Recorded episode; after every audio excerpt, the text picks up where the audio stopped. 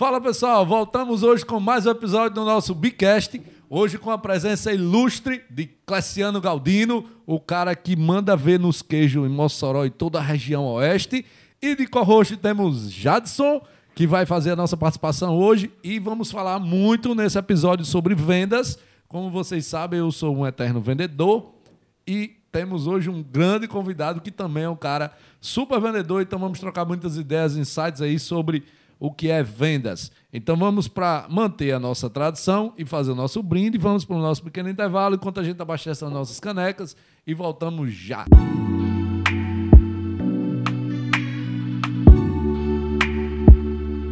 Bom, voltamos então com o nosso episódio, agora com nossas canecas devidamente abastecidas para o nosso brinde. Obrigado. Cleciano, meu obrigado. irmão, muito obrigado por ter aceito o nosso convite. Jades, muito obrigado por ter aceito o nosso convite de co-host mais uma vez. É. Quarta, quinta, sexta participação? Já é a quinta vez. Quinta tá? vez, vai pedir música de novo hoje. Mas hoje o nosso convidado aqui, Cleciano Galdino, moçoroense. Isso. Né? Massa. Cara, é uma satisfação imensa poder receber você aqui no nosso Bicast, nosso programa, que é um podcast da Delivery. E nós conversávamos agora há pouco, antes de começarmos a, a gravar, do quanto é importante esse projeto, esse trabalho que a gente vem desenvolvendo. Então, assim, pessoas como você é de fato que vai contribuir para que esse projeto se permaneça ativo e contribuir para que a gente consiga cada vez mais trazer pessoas e passar um pouco da informação, passar é, a nossa história e com certeza inspirar pessoas. Então, só tenho a agradecer realmente desde já ali pelo seu aceite, ali um pouco agoniado, né, que os meninos é. chamaram já quase em cima da hora, mas deu tudo certo. Seja bem-vindo, meu irmão. Primeiro, boa noite e obrigado a Patrese, obrigado Jadson aqui pelo convite. E é uma honra né, de poder compartilhar, se depender de, de, um pouco da minha história, a gente vai inspirar milhares de pessoas que estão aqui assistindo a nossa live, né, e dividir um pouco da minha experiência de vida, de profissional, pessoal, que é muito importante compartilhar, né? Deus nos deu esse, esse dom, essa arte, essa coisa perfeita que se chama venda. Sim. Então nós não podemos ficar sozinho para a gente, né? Temos que compartilhar, Jatos. E eu quero aqui hoje o máximo da minha história poder compartilhar com todas as pessoas que estão tá nos assistindo nesse momento, né? Massa. Legal. Cara, eu tenho uma pergunta bem simples, mas é muito curiosa. Se você tivesse intolerância à lactose, ia vender o quê? Queijo de novo. queijo de novo. Queijo de novo. Marcelo, conta um pouco dessa história do queijo, cara. Como é isso? Por que, que você é um vendedor de queijo? Como é essa história aí? É, porque, na verdade, é, eu desde de pequeno para trás, sou daqui do bairro Alto Manuel, nasci aqui na América do que é próximo, né? E eu tinha um sonho de ser alguém reconhecido por mérito. Então, Jatos, eu só via que tinha um meio. Ou você se dedica a estudar, ou iria trabalhar. Então, a minha vida é muito difícil, a minha infância, que eu não tive a oportunidade de eu vou estudar. Então, meu pai, ele, um funcionário público, ele já há uns 26 anos atrás, ele trabalhava numa fábrica de doce e ele saía para vender doce de barra. Só que ele não sabia nem ler nem escrever. Sim. Então ele me levou para me ficar fazendo as notinhas. Sei. E você tem quantos anos? Isso eu com seus 16 anos, Sim, um 15 anos por aí. E aí eu já saía com ele no Marajó. Sim. Tem um pneu sem cama, lá era o cama sem pneu. então a gente saía, eu saía nos bairros, fazendo as notinhas, nas mercearias. E aí eu ia anotando, fazendo o endereço. Fazendo o controle. O controle para prestar conta com a empresa que eu trabalhava. Então, nisso daí eu já fui sendo destaque. Eu chegava numa mercearia e conseguia me relacionar muito bem, tá? Então, nesse meio termo aí, a empresa lá me contratou. Eu ia só porque meu pai era para ajudar. E lá o, o, proprietário ele fez assim, não, vou trazer esse menino que esse menino é muito bom. E aí eu Legal. fiquei se tornando um vendedor. E nesse meu termo, eu conheci um, um, uma pessoa que ele vendia mussarela. Uma dúvida. É, a vou... dúvida que eu tenho, na verdade, é uma dúvida de Jades. De Jades. É. é, o cara nasce vendedor ou ele se torna vendedor? É. Ele nasce vendedor, ele cresce vendedor, ele torna-se empreendedor. Top. E aí ele vai ser empresário. Sem Massa. perder a essência do empreendedorismo da arte da vender, de vender. Top. Então, você tem que. É uma passagem. Né? Você está vendendo e você torna-se o empreendedor visionário. E aí você tem que também se passar para um, um- um patamar de gestor, do empresário. E sem perder a essência do visionário e da arte de vender. É, Alfredo Soares tem uma frase que diz o seguinte: todo mundo tem que vender. Ou você vende, ou você vai trabalhar para alguém que vende.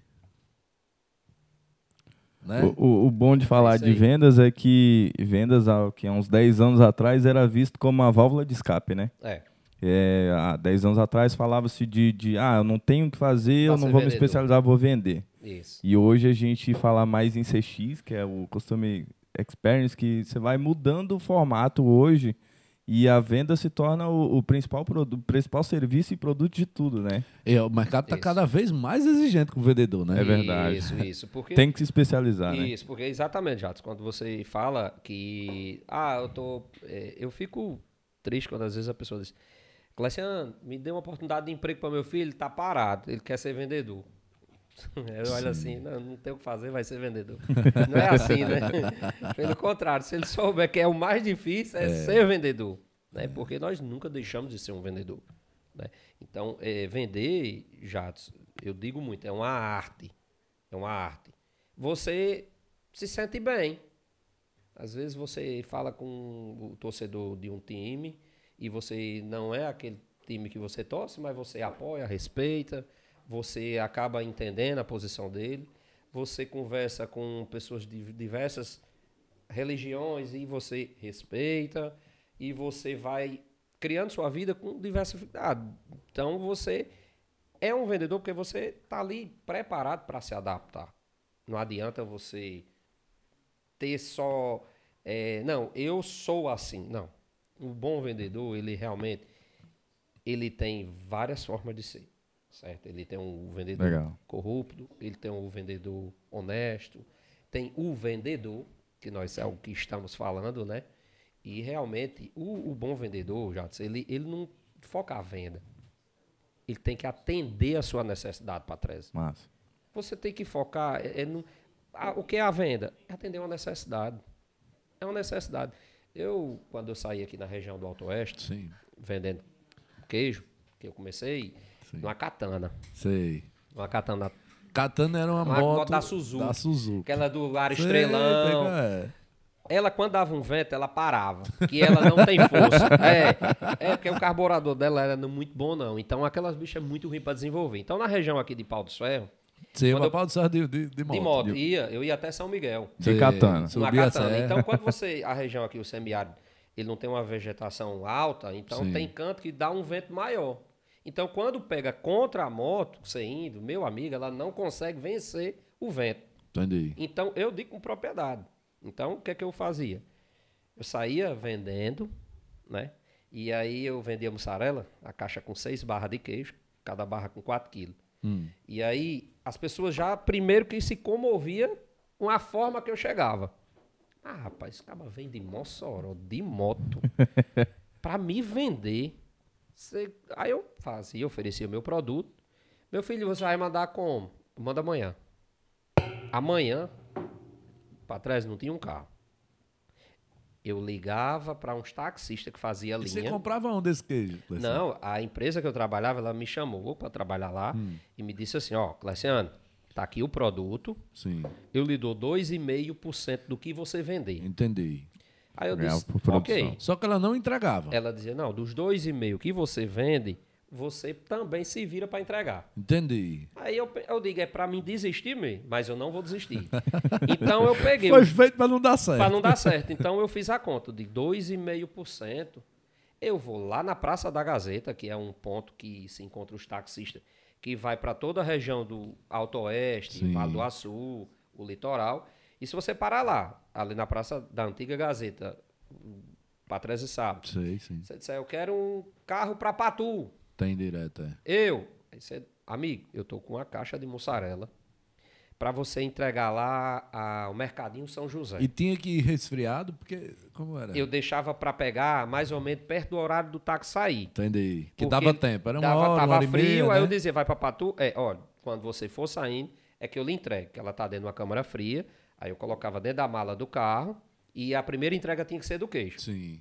Porque senão, no final de tarde, Não, não ia ia perder ficar bom, ia mercadoria. perder. Mas era encaixado, a vácuo, tudo certinho. Então, o que é que a minha ideia? Eu disse, eh, Patrese, quanto é que você leva essa caixa? Aí, às vezes, ele dizia 10 reais. Eu disse, não, vezes dois e meio. Ganhei 8, não dá para pagar 10. Vamos fazer um negócio? Tu me cobra 2 reais por caixa que eu vou ter direto. Não me compensa não. Disse, Mas vai ter direto. Pense nisso. Todo você dia. ganha menos hoje, mas é uma coisa mais certa aqui. Vou ter direto, que eu vou continuar vendendo. Homem, pelo seu sacrifício, esse seu papo aqui que me convenceu, eu vou levar. Duas caixas, cinco reais. Eu dizia, qual a placa do seu carro? Vamos lá, Del Rey. Aí eu pegava, tá, Del Rey, placa 1820, Titico do O. Ok, assina aqui essa nota. Entregue lá. O que era que eu sabia se dava certo ou não? A entrega. Se ele me ligasse, dizendo que não chegou. Opa, deu errado. Entendi. Se deu certo, ele não liga. Ele vai ficar, receber, vai ficar calado, né? Ele vai dizer, ô, muito obrigado. Não, deu certo, fiz mais que é a minha obrigação. Então, o que é que eu fazia? Olha, se ligar é porque deu errado.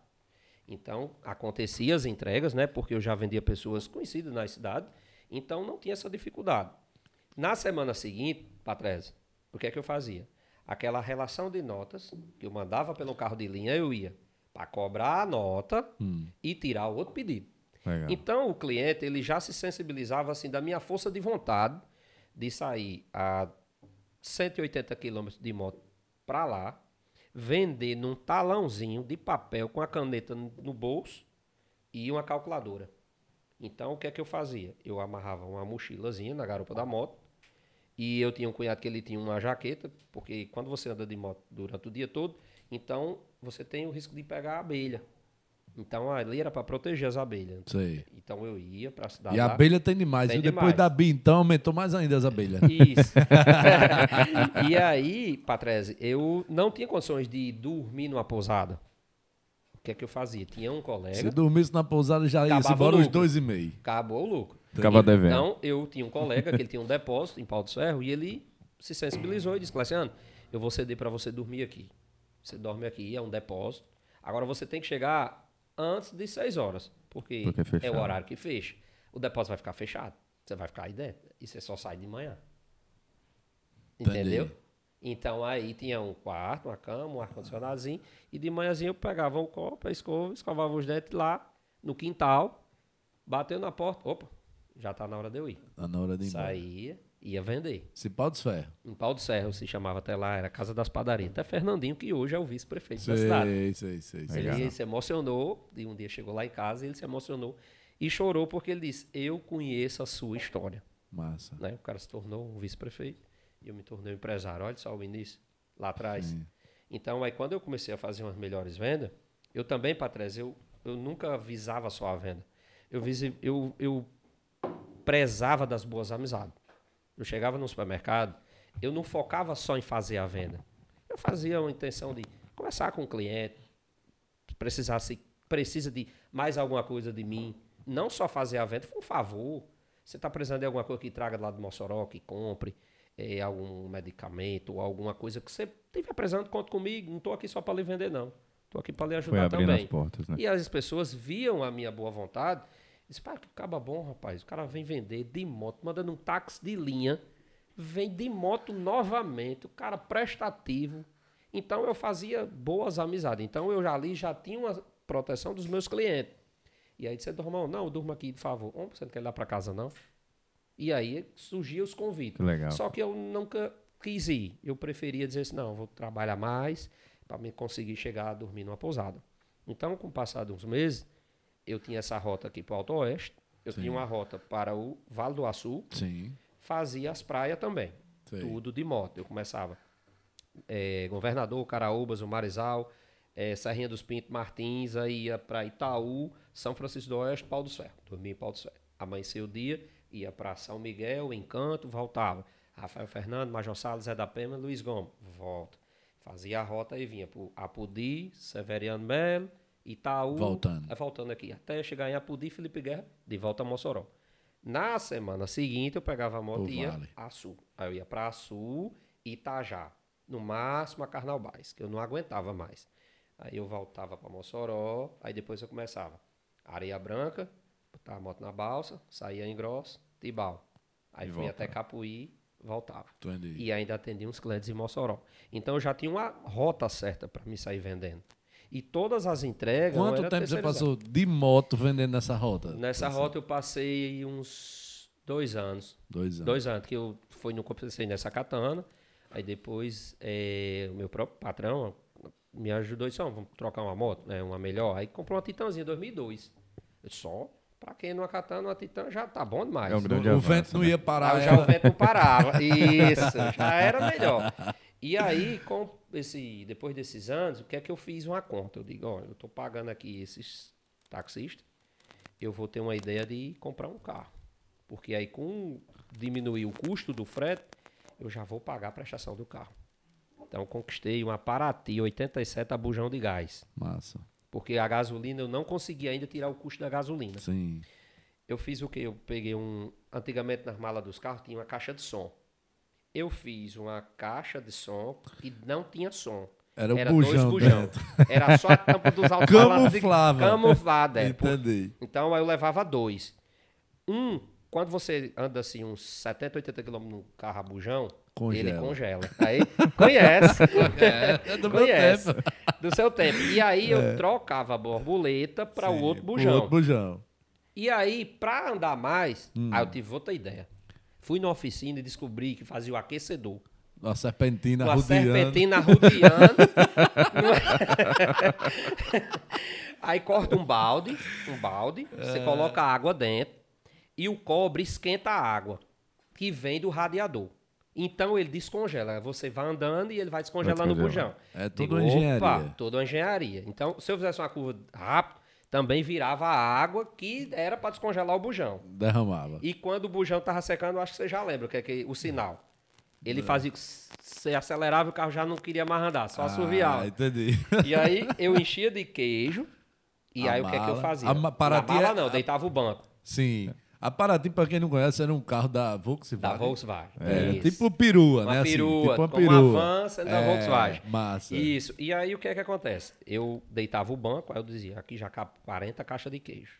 E aí eu já saía na venda. Massa. Quando dava assim 4 horas da tarde, que eu não vendia, eu ia no meu cliente e dizia: me faça um favor, deixa eu guardar dentro da câmara fria essas caixas de mussarela, amanhã eu volto para pegar. Então eu tinha uma meta para vender o que eu saía durante o dia com essa mercadoria. Legal. Se eu não vendesse, eu tinha que guardar. Então você imagina a logística: carrega, troca bujão, sai cedo, não vendeu, descarrega, Descarrega. tira do carro, guarda numa câmara, pede um favor. No outro dia, favor para retirar, tira sozinho. E aí eu conseguia fazer essas vendas. Então, com o passar de mais E alguns já era, anos, e, e assim, eu fico imaginando, rapaz, já era morto e satisfeito porque tinha saído da Catana para Paraty, já tava fazendo as entregas, já era outro máximo, atendimento o pro máximo, cliente. o máximo, o máximo para trás ali, eu já me sentia assim, o, o quebra-vento, né? Sim. Já não tinha mais pintura, né? Ó, na sombra, Na sombra. na sombra com quebra-vento. com quebra-vento, e aí É. eu já me senti o máximo ali, né? Eu disse, Rapaz, e todos os CD de banda. Tem algumas bandas que eu sou fã até hoje, porque eu, a- o meu sonho eu comprei fiado lá em Caraúbas, uma, uma cliente de uma padaria, se Sim. chama Nilda, casada com Daniel, tem uma empresa hoje, e vizinho tem uma lojinha. É, E aí eu disse, o meu sonho eu comprei esse toca CD, um Pioneer. Pioneer. Aí eu, ela era mais cara, eu comprei um Philips. Eu digo, vai dar certo. Parcelei, comprava um CD, ia ouvindo os CD. Qual era as bandas que você era fã? Era? Rapaz, Você até hoje, é, eu vou poder falar. Pode, pode falar, pode. Não, muito fã do, do início do Aviões do Forró. Aviões. Vixe, era desde o início, saia rodada, e depois eu... fui- Gosta de também forró? Gostei sempre do forró, porque era o que a gente mais tinha aqui na região. Sim. E aí, foi na Paraty. Então, tá, é, Thales, chegou um período que eu parti para uma D20. Agora é um Aí negócio. virou que- empresário. Aí já tava numa D20. já, se você imagine que na D20, o que foi que a gente fez? Fui lá na Autopeça São Paulo, Sim. fiz uma carroceria de madeira. Legal. Fechou Ela era D20. de ferro, mas eu fiz uns pau assim nas laterais e um compensado em cima. Para a mercadoria Fechou não D20. pegar o sol. Sim, sim, sim. e pegava mais caixa de queijo. Então, até hoje, qualquer um de vocês que tiver uma oportunidade de, e fica o convite de ir na minha casa, eu tenho lá um acessório guardado até hoje. A D20? Não. Ah, tá. Eu pensei que você tem botado a D20 na sala de sua casa. Ainda não. O que é que eu fazia? Como eu saía de casa, camisa, calça, tudo direitinho para sair para vender, Ah, eu tinha um problema que eu me sujava para tirar as caixas. Porque eu tinha que baixar a tampa e pegar as primeiras caixas era mais fácil que eu pegava. Aham. As últimas, eu tinha que entrar mais lá para dentro da D20 e ir me arrastando, puxando. Sei. E ela enferruja, né? Que é toda de Isso, ferro. Isso. Aí eu tive uma ideia de pegar um ferro, assim, de um metro e meio, um cano, e fiz um L. Massa. Era um Aí era pescador. um pescador para puxar as Pra caixas. puxar as caixas. Eu disse, não, porque se eu ficar entrando, eu vou me sujar. Eu chego no cliente, eu vou estar todo tá no prego. Eu não queria me apare- parecer dessa forma. Verdade. Eu queria chegar realmente como o- a característica Organizado, do é, vendedor. Uma pastinha, pastinha. sapatozinho com graxado, a calça, camisa corretinha, entendeu? Podia ser das mais simples, mas E principalmente, assim, como você trabalhava com alimento, isso. o, a visual é super importante. É O cara chega lá já sujo, não, sei o Não, quê, já dá não, impressão não. de que né, não, tem- não Isso, não condição, pode, né? Já não quebra a queria. confiança do cliente. Não, já quebra a confiança, exatamente. Então, o que é que eu tive? A ideia de andar com esse ferro. Então, esse ferro, ele foi companheiro meu por muitos anos. Porque quando eu saí da D, passei assim uns 5 anos ainda numa D20. Numa só ou trocou? Nenhuma. Numa só. Aí depois trocou em outra D20. Era uma bege, depois foi para uma branca. Então a, a D20 tinha as dificuldades. Eu até hoje tenho um cliente, Patrícia, que ele lembra perfeitamente. Eu fui para Pudi e na ida o pneu furou, cheio de queijo. Só, só uma coisa, a D20 já era diesel. A diesel. Não precisava do mais bujão. do bujão já era um problema menos. É. Rapaz, eu furou o pneu. É. Aí você, pra trocar um pneu de uma D20, o pneu é grande. Então, verdade. assim, você tem que ter um macaco bom. Então, na, no caminho, tinha um desnível asfalto. Aí eu tive a ideia de descer Entendi. o barranco, procurei umas pedras para botar o macaco em cima, para subir a roda, a, a D20 para poder tirar a roda.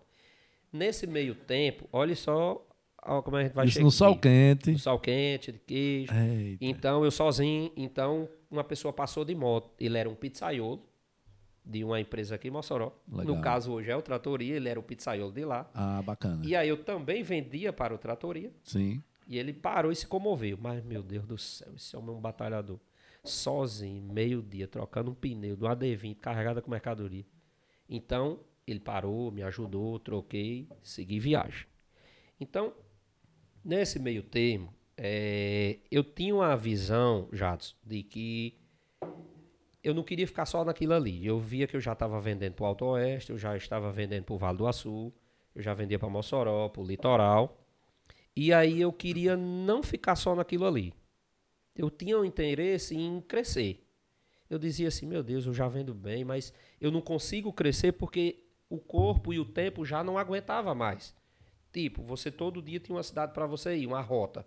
Uma semana eu ia para o Alto Oeste, outra semana eu ia para o Vale do Açu. A outra semana eu estava no aqui no Nas a- praias, litoral, na nas praias. Isso. Isso. Então eu via que eu tipo assim, eu não vendo mais porque eu não consigo atender todo mundo. Não tinha braço. Eu não tinha mais braço, eu não aguentava de aquilo já com oito anos mais ou menos. Então, eu cheguei para a empresa, para o meu ex-patrão, e disse, Eduardo, eh, vamos fazer o seguinte, precisa-se de colocar mais produto, só a mussarela, vamos colocar mais produto. E ele sempre foi mais conservador, Thales. E ele disse, não, Cleciano, você tiver interesse em agregar, você pode agregar. Você contanto que não me deixe de vender os nossos produtos. E aí eu enxergava que tinha uma empresa antigamente aqui que se chamava Uvifrios, Patrícia. Você sei. lembra perfeitamente. Hoje em Natal. funciona aquela Universal. ali, A né? Universal, ali Sei. perto da Ceasa, da Lembro Global ali. demais. Ok. E aí, essa empresa era uma referência. Eu vi os caminhões passando, era um desenho assim de uma ave, Uvifrios Food Service. É, lembro demais, cara. Eu lembro, era, uma- aqui era Acho fantástico. que nem existe mais não existe empresa, né? mais, não existe. Fecharam, né? Fechou, isso. E aí eu vi eles passando os caminhões, rapaz. Eu disse, rapaz, olha aí, o cara fazendo uma entrega num caminhão, refrigerado a mercadoria, tudo lá ali dentro. Vou chegar lá. Eduardo, vamos comprar um caminhão, bota um motorista e me deixe só vendendo. E ele tinha tanta confiança em mim, gostava tanto do meu trabalho, que ele não enxergava outra pessoa é, Fazendo a mesma a coisa, mesma né? coisa, entendeu? Então ele foi muito conservador e aí eu pedi licença a ele para que, se ele não se incomodava de eu botar mais alguns produtos agregando com, a com o produto dele, Legal. que não batesse de frente com queijo, não fosse mussarela. Então tive a ideia de comprar requeijão, bisnaga para as pizzarias. Como eu Legal. vendia nas pizzarias, então a Alvifrios nesse período ele já estava as atividades estavam parando algumas cidades. Estava num período já Bem ruim das bem pernas. ruim nas pernas, exatamente. Então, eu ia para um cliente para trás, tá aqui a mussarela. Você compra essa Alvifrios? Ah, Cleciano, compra, tá faltando algumas coisas. Requeijão, eles não tem mais, batata, azeitona, sachê. Pô, bicho, eu não tô conseguindo comprar. Aí me despertava. Sei. Criou Eu digo, oportunidade. rapaz, hoje eu não tenho não, mas o que é que você precisa? Ele dizia, eu quero requeijão, homem, Tainá. Antigamente era o Tainá, uma marca que vendia bastante. Notava e vinha para Mossoró. O que é que eu tive a ideia? Eu ia lá na Alvifrios ver se ele tinha alguma coisa lá para me quebrar o galho do cliente. Que a empresa desestruturando ali, então poderia ser que tivesse duas Às caixas vezes de tinha o produto e não conseguia entregar, Conseguia né? entregar. A logística não funcionava. Isso. Entendi. Aí eu disse, não, não tenho não. Então o que foi que eu fiz? Rapaz, eu não tenho Tainá não, Patrese, mas eu consegui aqui uma outra marca. Homem, já que não tem, estragar isso aí mesmo. Eu tive a ideia de ir comprar em Fortaleza. Você conseguia colocar um preço em cima? ali? Era. Eu ia para dia de sábado, quando eu fazia a minha rota todinha. Veja só, Patrese. Já eu ia para Fortaleza. Eu tive a ideia de comprar produtos lá que não tivessem aqui, para me Legal. chegar com diferencial. Então eu fui lá no mercado São Sebastião, eu comprava no mercado local o requeijão, trazia para Mossoró, e aí na semana seguinte eu mandava para o meu cliente. O cliente ali achava um máximo. Rapaz, o homem pois não mandou um requeijão? Você precisa mais de que, Jatos? Cleciano, eu estou precisando de sachê de ketchup maionese. Eu notava, vinha para Mossoró no- na sexta, no sábado eu tirava para Fortaleza, saía de 3 horas da manhã daqui, certo? Comprava no mercado São Sebastião, trazia no sábado à tarde e na segunda eu começava a mandar novamente, Legal. entregando já na D20. E o cliente me dizia, também não tem azeitona. Eu digo, rapaz, deixa eu notar. E isso eu comecei a fazer essa rota. Trabalhando na semana vendendo pro meu patrão. E no sábado eu ia para Fortaleza, Fortaleza. comprar produto para mim, revender e atender o meu cliente que estava no prego lá, no Alto Oeste. Massa. Meu pai era um vigia de colégio. Meu pai vigia à noite. Eu tive a ideia de fazer o seguinte: Ô Eduardo, me venda uma caixa de mussarela para me fatiar, porque ele só vendia, eu só vendia para ele inteira, Inteira, Só a as barras. só as barras. E eu escutava o meu cliente falando que dá muito trabalho, mas ainda vou fatiar, cortar a calabresa, cortar o bacon. Eu digo, opa, já sei. Vou pedir a papai para fazer isso durante o dia, fatiar o queijo, a calabresa e o bacon. Quando eu parar minha, meu trabalho, à noite eu vou fazer venda e entregar. Então eu comecei a fazer à noite vendas e entrega dos meus produtos fatiados. Isso já em Mossoró. Aqui em. Mossoró. Massa. E aí eu comprei um freezer, uma balança e um fatiador. Na casa do meu pai, no conjunto da Rosada. Ele tinha uma sala lá, guardei lá, papai, vá fatiando esse queijo. À noite eu venho pegar. E aí eu vendia para a empresa e de noite vendia para mim. Só que aí eu comecei a fazer o seguinte, o mix começou a aumentar para trás. Começou a aumentar. Eu tive a ideia. Meu Deus, peraí, eu tenho que me organizar. Estão me pedindo agora batata pré-frita. Essas batatas pré-fritas aqui, velho. Ali é congelada, Sim. jatos. Então o que é que eu fazia? Eu comprava a batata, guardava lá na DMF, ali na saída de frente do Café Santa Clara. Sei. Tinha uma câmara fria lá que aluguei um espaço, botei batata lá. Legal. O requeijão, que é resfriado, não cabia no freezer do meu pai, eu guardava lá na câmara fria do meu patrão, no bairro aeroporto. Certo. O queijo fatiado já estava lá no, no- Bem pertinho. Os três cantos da cidade. Três cantos da cidade. Aí quando eu saía para vender, a dificuldade não era de vender. É quando ele dizia assim, uma barra de mussarela. Eu digo, opa, Van Rosado. Certo. Uma caixa de batata. Shhh, Lá no Café Santa Clara, vou buscar. Rapaz, e a, o requeijão, duas caixas. Eu batia no aeroporto. A logística de juntar, perdia. para juntar a mercadoria para atender o cliente. Quando o cliente dizia, ei, é pouco, eu quero mais. Eu quero mais duas caixas de batata. Tinha que voltar nos três pontos da cidade. Volta nos três pega a batata, às vezes aumenta o requeijão no aeroporto e mais queijo fatiado no Van Rosado. Você imagine a logística, Jatos. Imagine, eu já tinha passado o dia trabalhando para o meu ex-patrão. À noite vendendo para mim e final de semana indo para Fortaleza comprar produto para trazer. E só que eu não tinha o cartão de crédito com limite alto não para comprar. Eu pedia o cartão emprestado da minha sogra, a vizinha dela, e quando eu tentava fazer um cadastro, como eu não tinha ainda um CNPJ, uma vez eu levei um plano de saúde da pagava Unimed da minha filha, que inclusive Sim, tá aqui ao lado da ouvida. eu dizia, olha, eu pago um plano de saúde, nessa época eu já tinha uma bizinha em casa.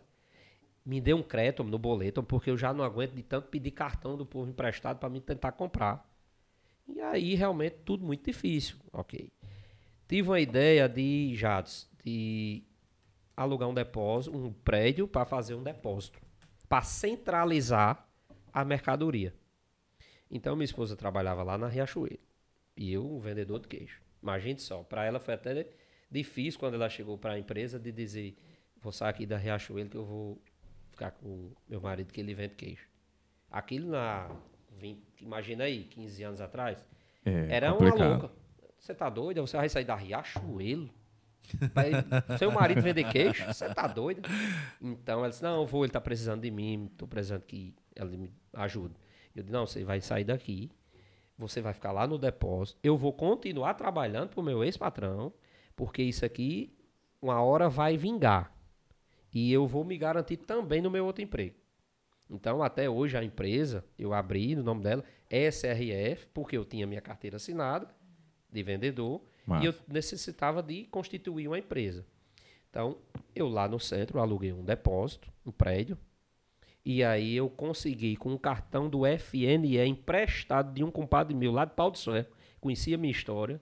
Ele passou 40 mil reais numa câmara frigorífica em 42 vezes.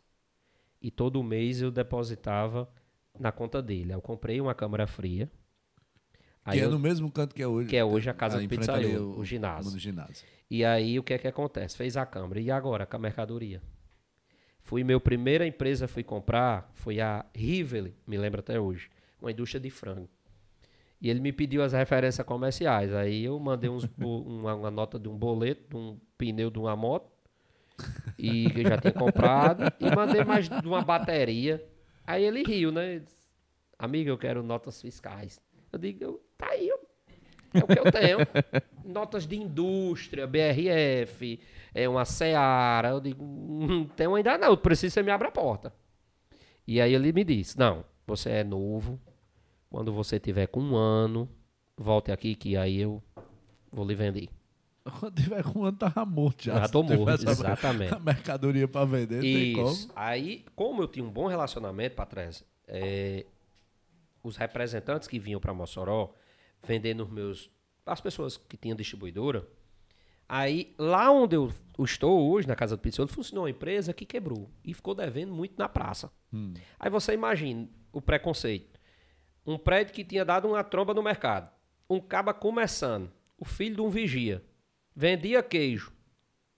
Você não tinha uma referência de alguém bater a porta e dizer, dê uma oportunidade desse rapaz? É, pelo contrário, né? Você teria que provar que você tinha que ser alguém. Então, isso me motivava muito. Então, vinha um representante em Mossoró atender uma empresa, é, até um amigo meu, Manel, da Multifrios, era distribuidora, e disse, ei, o cara lá me deu uma tromba daquele prédio lá, rapaz, lá da antiga Casa Forte. Ah, rapaz, mas o caba que tá lá agora é um caba bom, Cleciano. Vá lá vender a ele. Aí eu, primeira vez, chegou um representante. Chegou com a maletinha.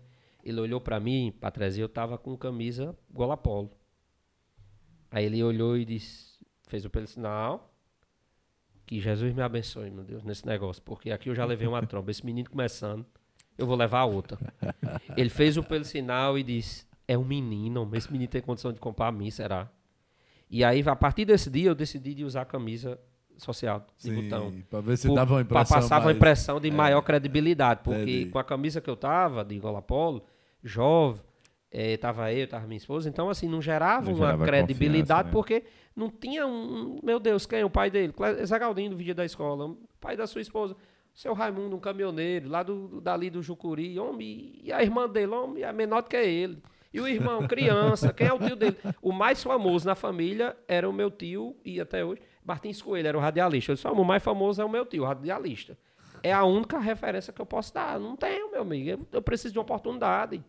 Massa. Então, eu realmente comecei a comprar e as câmaras frias não tinham muita mercadoria. Por quê? Começando. Então, devagarinho foi começando. E você Aí- ainda ia pra Fortaleza pra comprar as coisas lá? Ia. trazia, Aí a né? mercadoria, como aumentou. Já tinha um canto certo pra Isso. colocar. Aí, pra, como eu ia para Fortaleza comprar lá, foi mesmo no período da transição do cartão, era com chip. Era da, saindo da assinatura, o cartão de crédito, Sei, passando para o chip.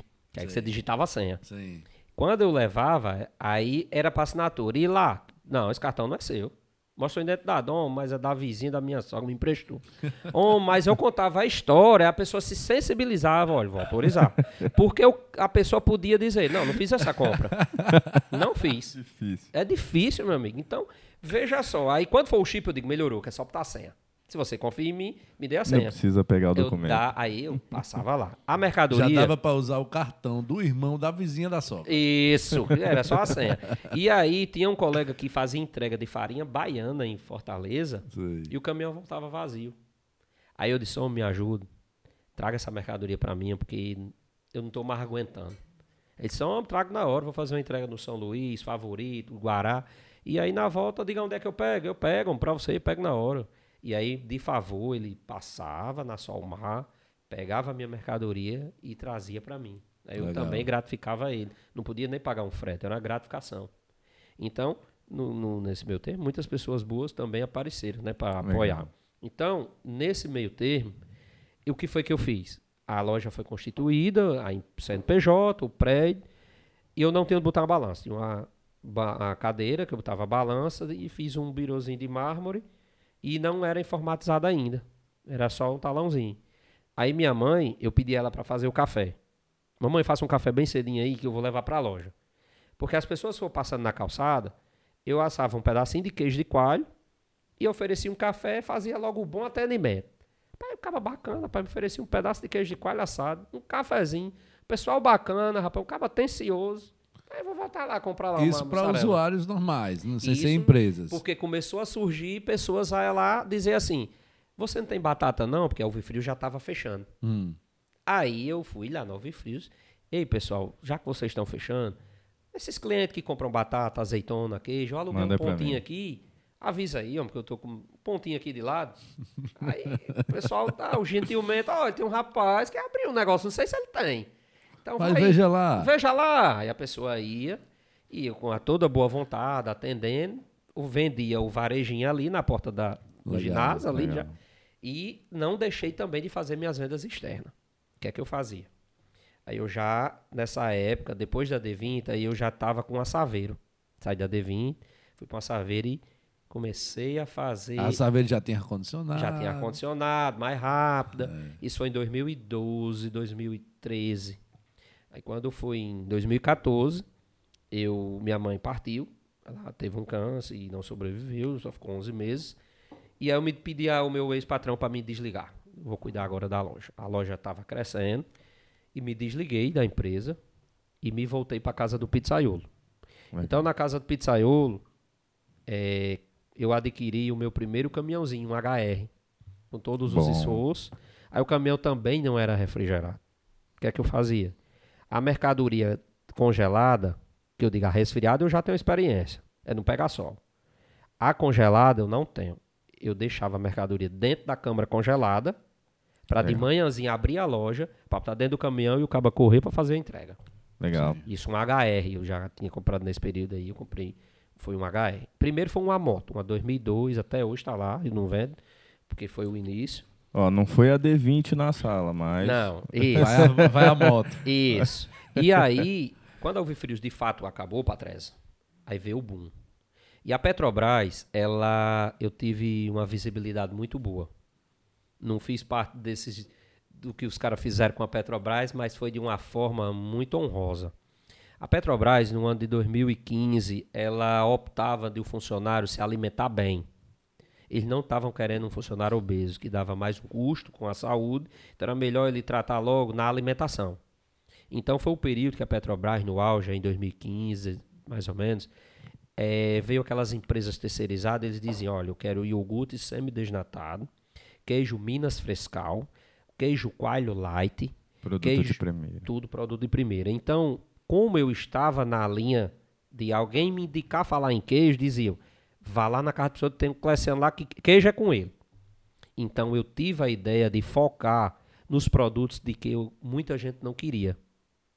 A linha Diet, produtos que comecei a vender para Petrobras. Legal. Aí eu tive a necessidade de financiar um caminhãozinho refrigerado, cortinazinha decente, um funcionáriozinho já com nome, formação sanguínea, com a bota, para-brisa não pode estar trincado, o pneu não pode estar liso, para entrar dentro da Petrobras para fazer a minha entrega. Então o que, que eu fiz? Comprei uma 710 refrigerada, Legal. um sonho, bicho, meu amigo, aí a realização.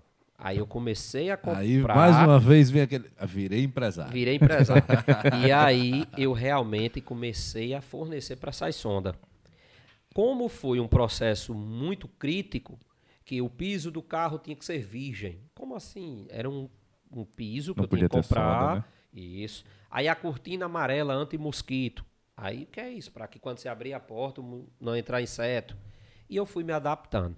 No que eu me adaptei, no boom do petróleo, então eu comecei a vender para uma sonda em Guamaré. E quando se passou-se mais um mês, eu comecei com uma jatos. Em um mês eu peguei mais 19 sondas. Porra. Todo mundo assim, de imediato. Tem um cabo em Mossoró que tá fazendo um trabalho bem direitinho. Quem é? Casa do Pizzaiolo. Massa, cara. Então, eu vi assim a demanda acontecendo, que eles, a alimentação era caprim, era um, um cordeiro, aí era uma picanha argentina, era a parte de queijos importado. Então, eu comecei a procurar que os vendedores não tinham foco de vender em Mossoró. Eu dizia, eu quero. Não, mas isso não vende, não. É por isso que eu quero, que é o que você não vendeu. O que você vendeu não tem interesse, não, que vocês já vão vender. Então eu foquei nessa área. No que eu foquei nessa área, Patrese, a coisa foi abrindo mais as portas de Legal. visibilidade para o mercado. E, consequentemente, uma coisa vai alimentando a outra, né? Porque como você está tendo um fluxo maior de caixa, né, de faturamento com aquelas grandes empresas lá, acaba você também se capitalizando para ter a sua loja mais estruturada e atender Isso, o cliente que você isso. já estava acostumado. negócio, Isso, né? porque uma coisa, quando eu comecei a comprar mais, eu tinha melhorou o poder da compra. Sim, sim. Então eu dizia, opa, já melhorei o meu poder de compra, eu já vou ter o meu melhor poder de venda. E aumentar o mix. E também. aumentando o mix, eu já ficava mais competitivo no mercado. Então eu comecei a realmente enxergar que a empresa começou a crescer. Então, Massa. veja só, me desliguei, aí fiquei. E aí eu chamei mais duas pessoas para vir trabalhar comigo. Era mais dois funcionários e minha esposa. Éramos só nós quatro. Então, a gente fazia o quê? Durante o dia eu atendia os clientes da loja, as entregas de Mossoró. Eu, por telefone, me isolava assim de quatro da tarde até às seis lá na loja para fazer a venda por telefone, que eu não conseguia mais ir ao interior. Quando eu terminava a venda, a gente abria a porta da loja de noite, ficava lá fora, Legal. ia separar a mercadoria para carregar o caminhão para viajar no dia seguinte. Eu já tinha um motorista. Mas aí você não parou de fornecer a, aquela rota que você fazia não, como mantive, até hoje ele tem essa rota. Legal. Massa. E aí a demanda foi aumentando. E com o passar dos anos, assim, três anos, a casa do pizzaiolo, eu via que o food, eu enxerguei que era a bola da vez. Porque passavam representantes e diziam: acabei de passar no supermercado A, B, vendi uma carrada de óleo, vendi uma carrada de macarrão, vendi uma carrada de margarina, mas não tinha ninguém focando no food service, que era Massa. o produto para os transformadores, que era para pizzaria, restaurante, lanchonete, bares. Então, eu enxergava um nicho Sim. de negócio. E aí o que foi que eu deixei de, de vender, estava empreendendo, tive a necessidade de me tornar o gestor. Então, eu tive a necessidade de contratar um vendedor. Aí eu disse, não posso mais conseguir dar assistência aos meus clientes. Eu não estou conseguindo, então vou contratar um vendedor para fazer a rota no qual eu fazia. Massa. Tive muita cautela de passar assim toda uma história, que eu não estava passando uma rota, estava passando uma história, uma responsabilidade com os meus clientes. Tinha que falar da, da katana até. disso, tinha que manter o princípio, né? Até hoje eu mantenho muitos princípios, né? Então você imagina, aí de repente a casa do pizzaiolo com quatro anos, ela estava com 40 colaboradores e tava, já estava com seis caminhões. Você imagina. Que isso, cara. Seis, caminhões, Seis caminhões. Estacionava, eu ficava olhando assim. Disse, não, sem não acreditar, sem acreditar. Eu disse, não acredito. Não, não tô acreditando. Muito sacrifício, comprando fiado, mas paguei e parcelava naquele sufoco e a necessidade obrigava a comprar de imediato. A coisa teve um crescimento, Patrícia, assim que eu não esperava. Eu, me, eu imaginava, eu tirasse meu salário ali, eu digo, rapaz, vai estar tá muito bom. Mas eu sempre comecei a enxergar que o negócio não ia ficar só naquilo ali. Massa. E a coisa foi crescendo, e aí de repente mais necessidade de carro, mais necessidade de moto para fazer entrega. Aí eu comecei a montar um fatiado lá na loja, na casa do pizzaiolo. Aí contratei mulheres para poder fazer o serviço de fatiado no início lá, que meu pai Do fatiava. seu pai lá no Rosário. E aí tive a necessidade de botar um check-out, que a loja foi crescendo no varejo. E pensou que não, a gente com pouco tempo, assim, quatro anos, de três anos de loja, Casa do Pizzaiolo, a Casa do Pizzaiolo já estava ali num patamar de referência no mercado, de food service e serviço. Porque eu não vendia só o produto, eu vendia serviço, que eu mandava deixar. Hoje, o serviço, ele é uma peça fundamental. Todos nós precisamos de serviço. É verdade. Então, eu via vender o serviço, mas agregando valor aos produtos. Eu fiz isso. Então, eu me imaginava, quando eu olhava assim, numa segunda-feira, que chegava os caminhões ficavam estacionados, eu ficava assim refletindo, meu Deus, é comigo mesmo isso aqui que está acontecendo? E aí tive a necessidade de ampliar a estrutura da empresa, né? Teve a necessidade de... Foi muitas dificuldades, foi. Quem não passa muitas dificuldades? Todos nós passamos para trás. Mas que em nenhum momento eu deixei de fazer foi o quê? Foi de honrar os nossos compromissos e de manter sempre os nossos princípios. De que atenda bem o seu cliente, foque, não olhe para o dinheiro, olhe para o trabalho, que a coisa vai acontecer, mais cedo ou mais tarde. né? E aí foi a, o, o, o boom, né? Aí realmente a casa do pizzaiolo chegou ao, ao seu patamar de, acho que foi 50, 60 funcionários lá. Que top, e a gente já estava fornecendo os caminhões adesivados. Imagina aí, os meus clientes me ligavam e diziam, "Ba- batia foto. Aí, passou aqui Mandava. agora um caminhão do carro do pizzaiolo. aí o Massa. pessoal passava um Inhaçu, rapaz, outro caminhão da casa do pizzaiolo. Que legal. E aquilo pra mim, eu, eu, rapaz, eu tô no meu maior momento, melhor. O pessoal mandando foto do meu carro de entrega, que eu não tinha. Massa. Eu não tinha, pra quem começou aqui que eu contei minha história. Sim. Então aquilo foi assim, meu Deus. Então, me senti a necessidade de também me tornar o empresário, sem perder a essência do vendedor. Top. Então, se faz necessário, para trazer toda a empresa e todo eh, empreendedor que está nos assistindo, dele ter essa consciência, que ele tem que mudar também muitas coisas que, assim, eh, qualificar, estar ao redor de pessoas boas, eh, manter os princípios da empresa, ser transparente com o seu cliente. Então, eu tive realmente que me qualificar mais nessa parte e passar para os meus colaboradores. Né? Eu digo, olha, essa empresa tem uma história e essa história tem que ser preservada. Qual é? Atenda bem os nossos clientes. Atenda bem. Mantenha uma loja limpa, organizada, seja transparente, seja honesto, que se ela não vendeu é porque você não está no ramo errado. Se você manter esses princípios.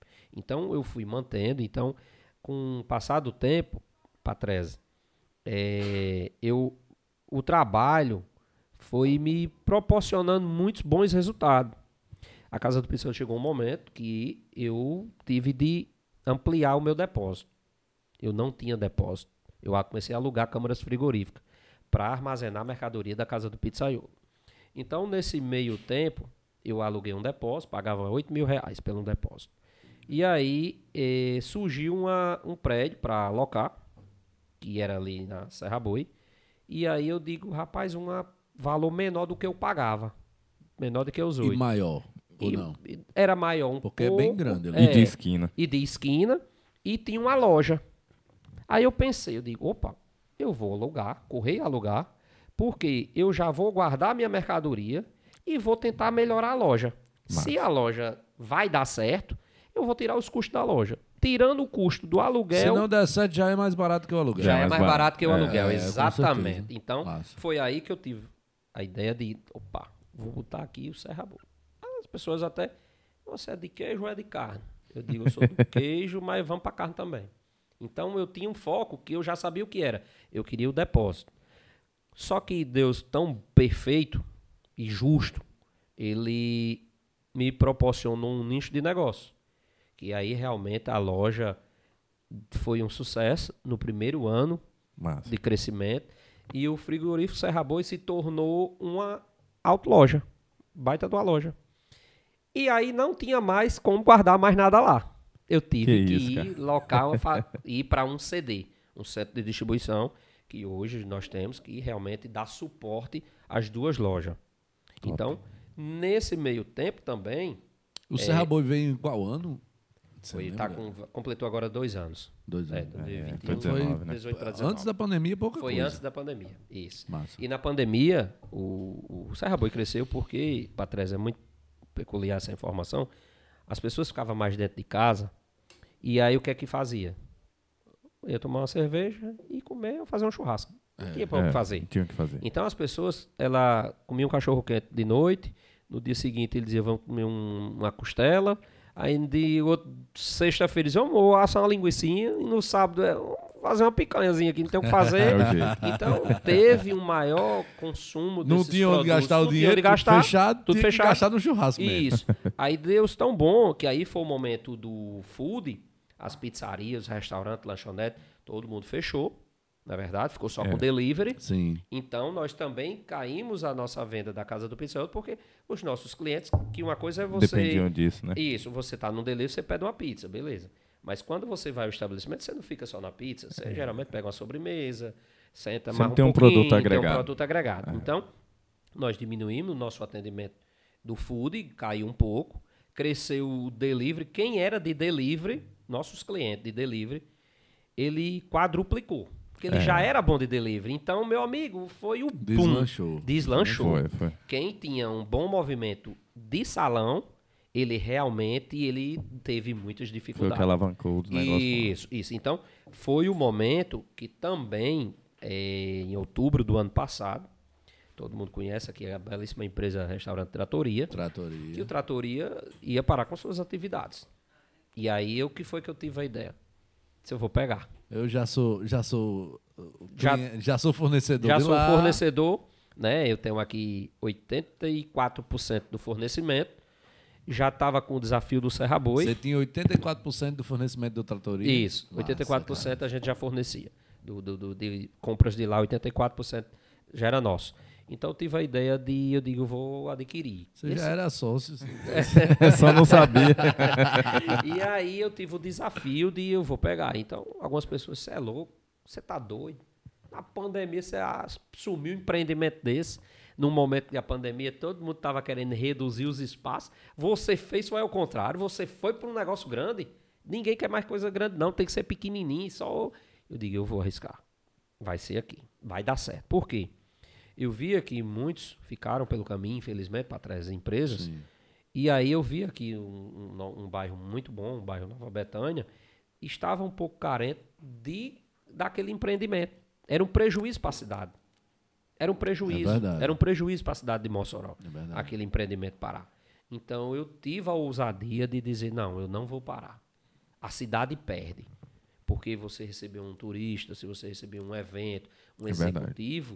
Um baita do empreendimento, salão com acústico, um salão muito bom, bem localizado, seria um prejuízo. Eu digo, não, não vou deixar acontecer isso, não. Então, ali realmente eu tive essa ousadia e que graças a Deus, hoje com um ano, e só graças a Deus, agradeço a Deus pelo crescimento. Agora, o Tratoria, eu vou contar aqui uma particularidade. Sim. Quando eu estava vendendo lá pro meu ex-patrão, é, é a primeira vez que eu vou falar isso em Boa. público. Boa, boa. Isso é, um- lá. é, uma, é uma coisa que eu digo muito que reflita. Quem vai escutar o que eu vou falar, reflita. Eu cheguei para vender no Tratoria, Hum. tinham dois. Você lembra para trás? Era um no centro e um Sim, na Nova é. Betânia. Lembro, sim. Ele lá, o proprietário era um italiano, Lembro. Giuseppe. Sim. Eu cheguei como funcionário do meu ex-patrão para vender a ele. Italiano, 1,80m, e o filho dele com aquelas sapatilhas da Ferrari. Eu olhava, meu Deus, isso é massa demais, uma sapatilha da Ferrari. Era surreal aquilo pra mim. E eu bati a porta, boa tarde, tudo bem, tudo bem. Gostaria de mostrar o meu produto aqui na sua pizzaria pra gente vender minha mussarela. E ele, Patrese, ele me disse assim: O que tu eres? Eu disse: Como? O que tu eres? Ele é italiano, né? Eu disse: Sou o vendedor.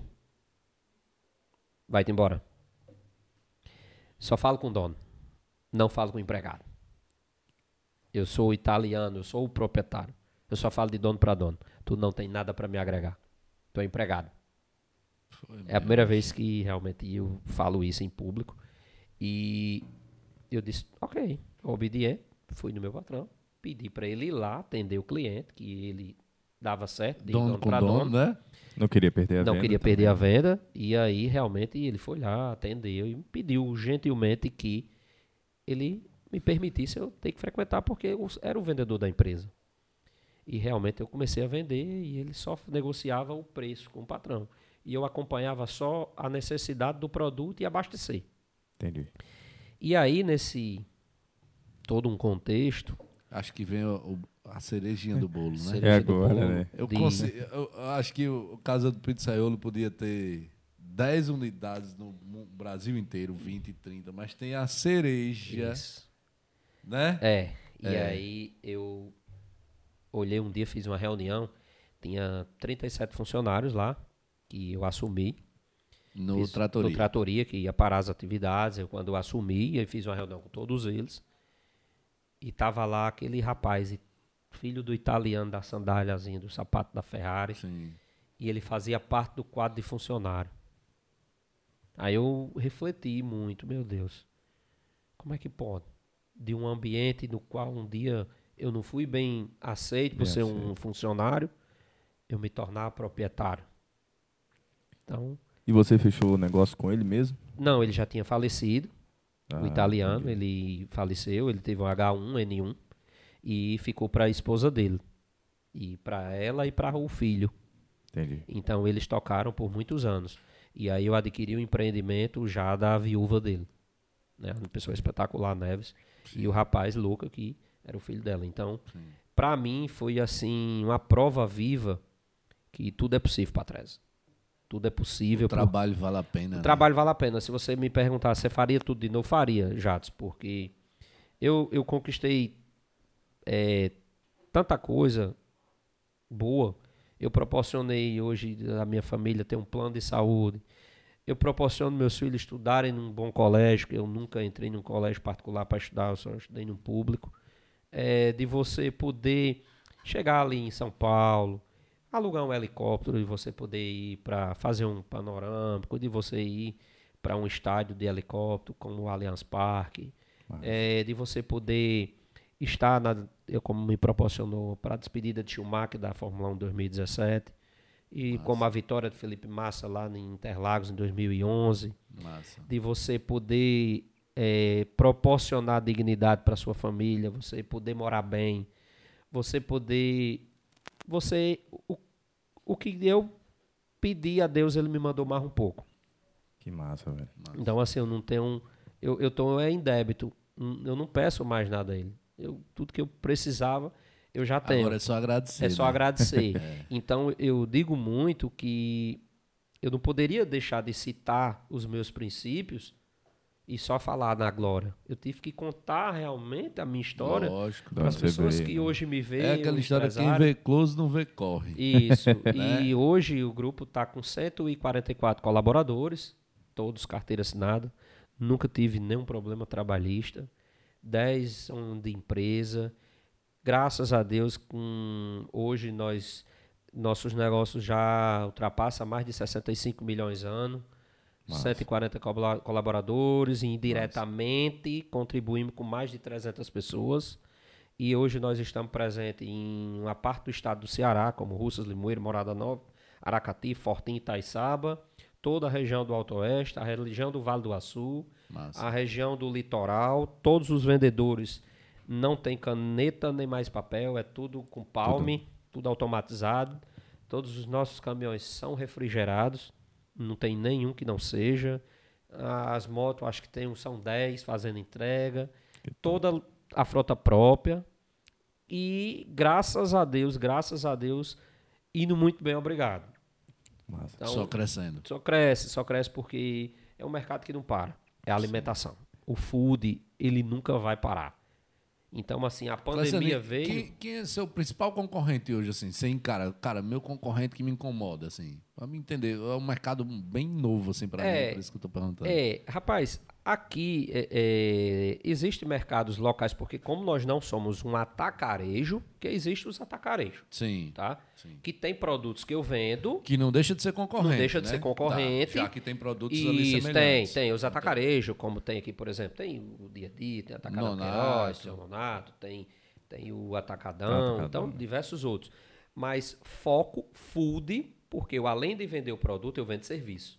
E eles não vendem É, serviço. o fato de você É. fatiar a mussarela, fatiar a calabresa, faz toda a diferença, Mandar achar cara. tudo prontinho num boleto bancário, que eu banco toda a operação. Eu não vendo no cartão de crédito. Eu vendo, eu mando para você um caminhão de 100 mil reais de mercadoria e eu vou receber num papel que você assinou, que é um boleto bancário. Então, assim, minha, a minha venda, digamos, de lá, quase 70 milhões de anos, a maior parte é boleto bancário. A loja que é o cartão, que são clientes Entendi. que só compram no dia a dia ali, então é a É vista, cartão, crédito e débito. Mas a minha maior lo- operação é boleto bancário, que o banco é operação. Então, assim, você imagine só que o cliente também ele tem que entender que, de repente, num atacarejo A, B, que tem um, um produto na oferta, Ele não vai ele vai dizer assim, meu amigo, mas eu só tenho que ir lá, passar o cartão e comprar, trazer. Porque eu ligo para casa do pizzaiolo, frigorífico Serra Boi, eu recebo tudo na porta no boleto. Então, eu tento passar hoje, é, Patrese, eu, eu, esse meio de informação aqui que nós estamos hoje, o Bicast, é muito importante para mim dizer ao empresário, dono do seu próprio negócio, que Sim. se ele tirar o tempo dele para focar em fazer a gestão do negócio dele, é melhor do que ele acordar de 5 horas da manhã, que ele passou a noite aberto, um segmento de restaurante, pizzaria, lanchonete, e ele durma mais um pouquinho, descanse, e ele simplesmente foque e busque empresas que possa dar suporte a ele.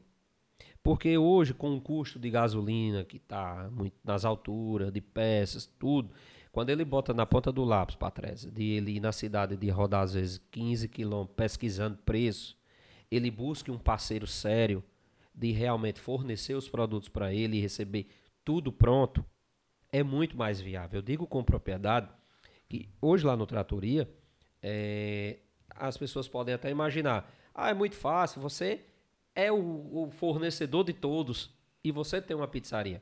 O Tratoria, para mim, ele é uma empresa. Ela tem que dar resultado.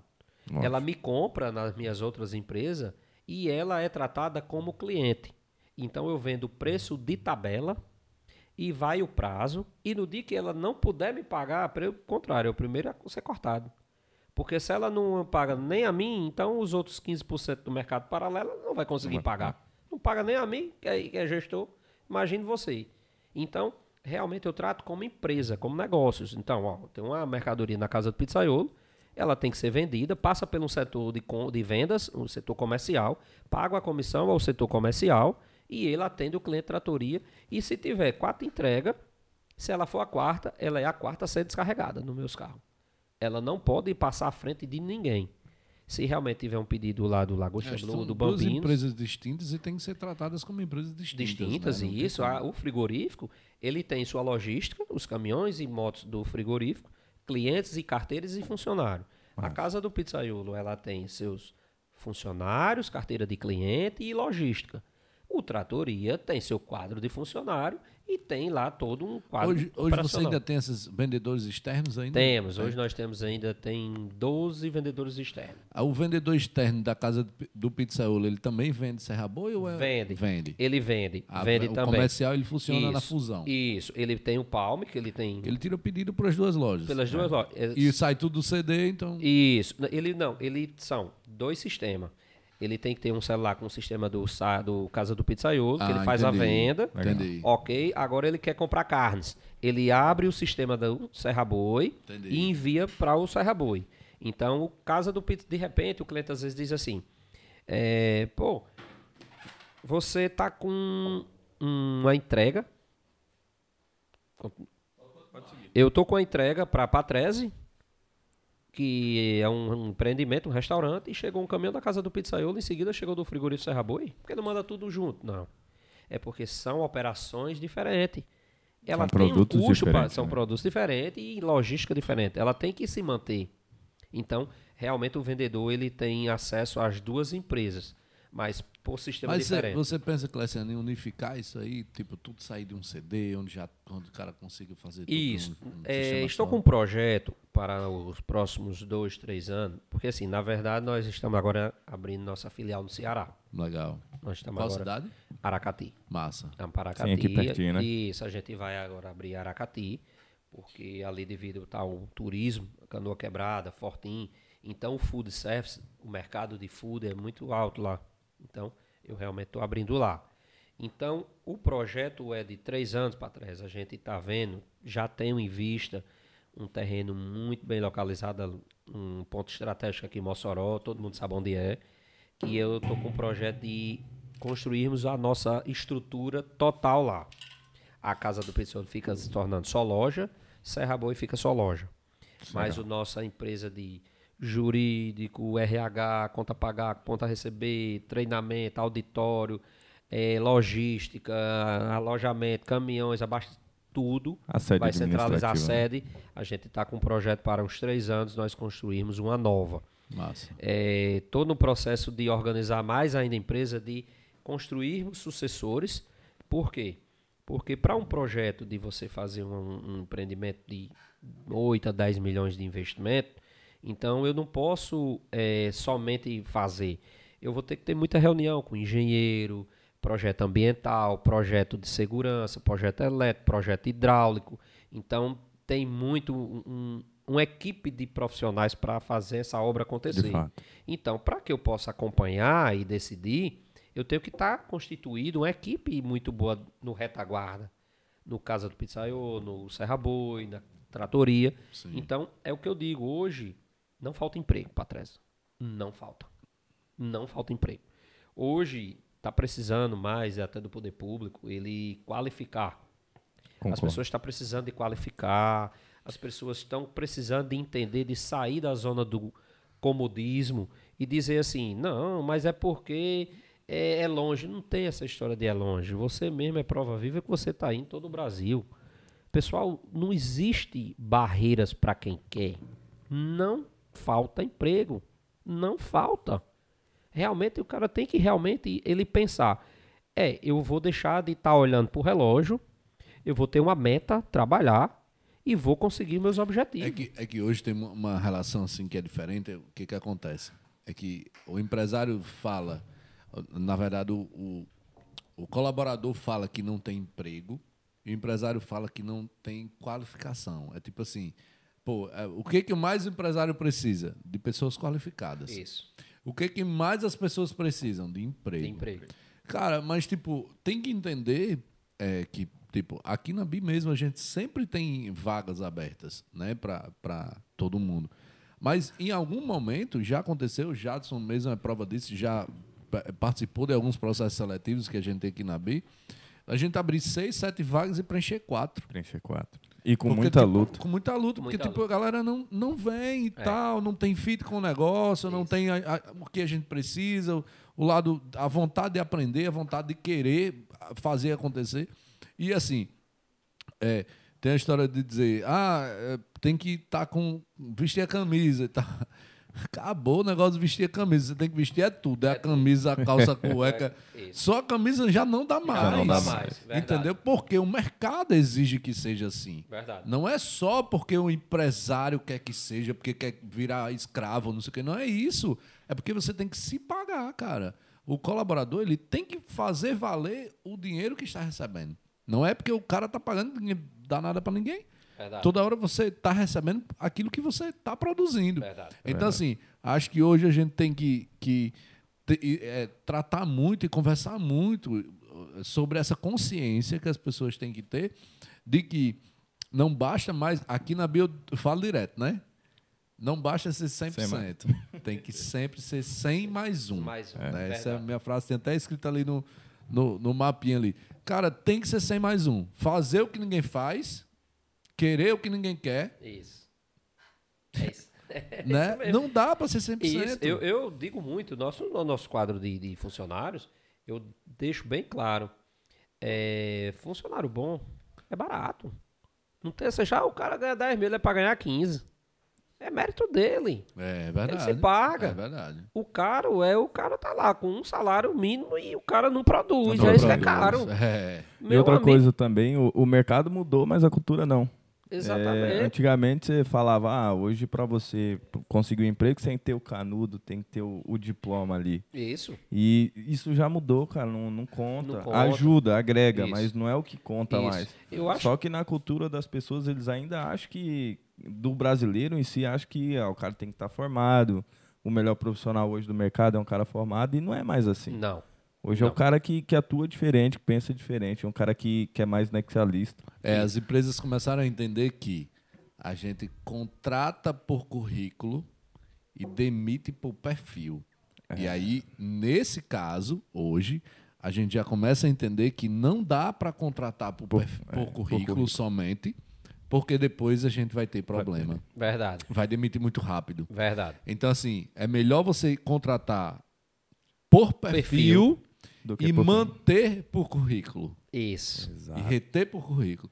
Então, assim, hoje eu fiz muita entrevista aqui na BI. Muita, muita. Contra, acho que até o set, sei nem falar, septagésimo funcionário, acho que ainda era eu que contratava, tudo Contratava. aqui.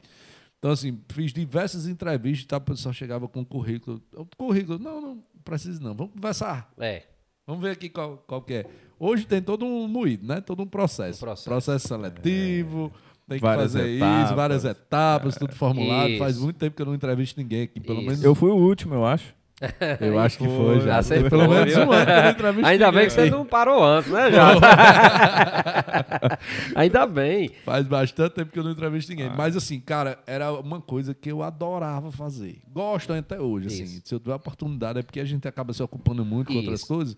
Mas eu gosto demais, É, bicho, de ó, você entrevistar. ter uma ideia, às vezes a pessoa, é, escuto muito, às vezes a pessoa diz, Cleciano, deixa eu falar com você, dê oportunidade aqui pra minha filha, consiga um emprego pra ela, numa dessas suas lojas, eu digo, não.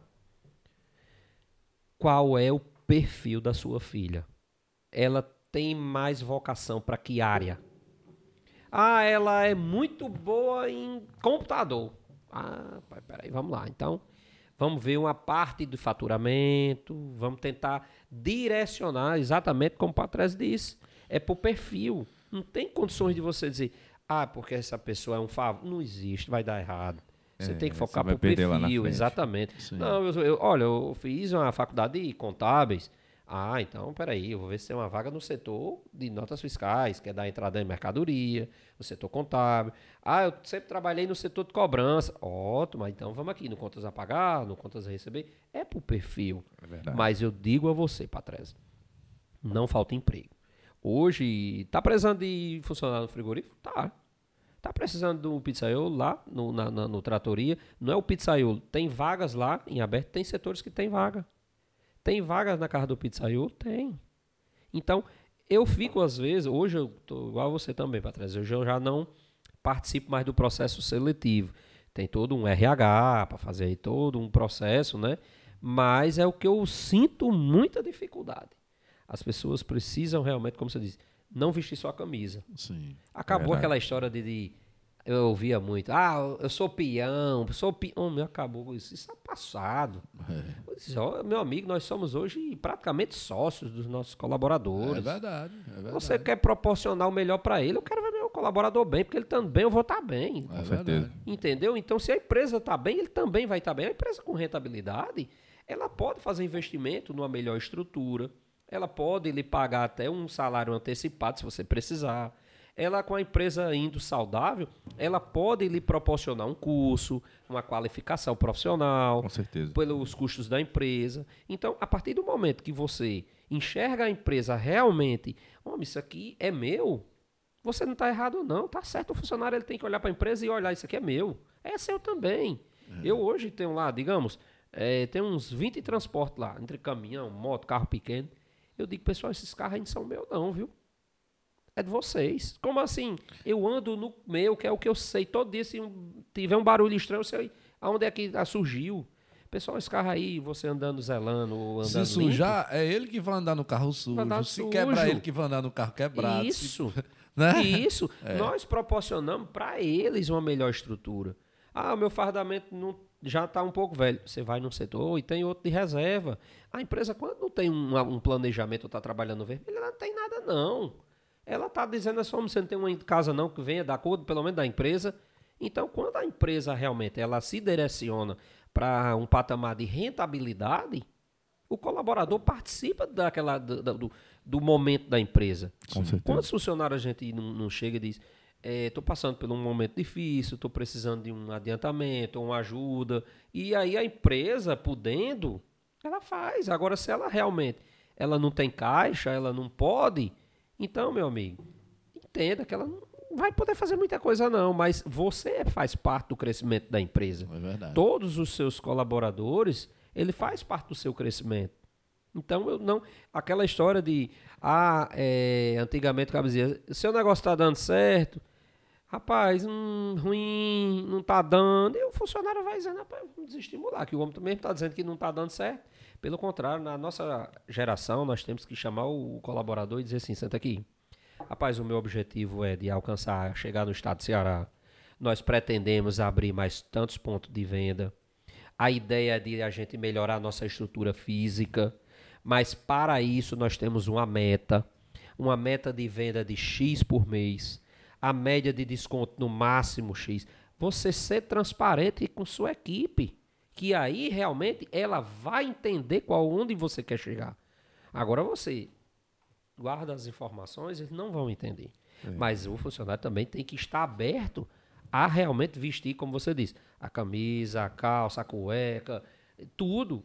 Porque realmente tem que deixar de dizer assim, eu só vim dar as minhas 8 horas. Aí, você tem Não 10? funciona. Eu não tenho 10. Você não tem 10, não tem 30 dias de férias. Então, no- o descanso é sagrado. Mas a gente tá ali toda um- uma constituição fazendo uma proteção, dando garantias e nós cumprimos todos nós aqui com nossos deveres. E a pessoa tem que entender que assim é só aqui no Brasil que tem essas oito horas. A gente realmente puder, meu amigo, faça um esforço pela sua empresa, que você não está adulando a empresa ou puxando o saco. Você É está direitos e investindo na deveres, empresa. Sim. Ele está investindo. Não perde, não. Esse tempo não será desperdiçado de forma nenhuma. É uma contribuição que eu posso deixar para quem está nos assistindo. E assim, muitas vezes a gente não trabalha, a- vai passar das 8 horas e tal. Muitas vezes não é exatamente dentro da atividade que a gente faz dentro da empresa. Isso. Mas com outro, sei lá, com outra ideia, com um pensamento, que isso também é trabalho. Pô, se eu trabalhei as minhas 8 horas, um exemplo, e aí eu vou para casa, cara, só que eu deixei um problema, você começa a pensar, cara, esse problema lá, como é que eu resolveria? Isso. tal. E se eu tenho um, um insight lá, no dia seguinte eu chego, só então, eu pensei numa solução para esse problema.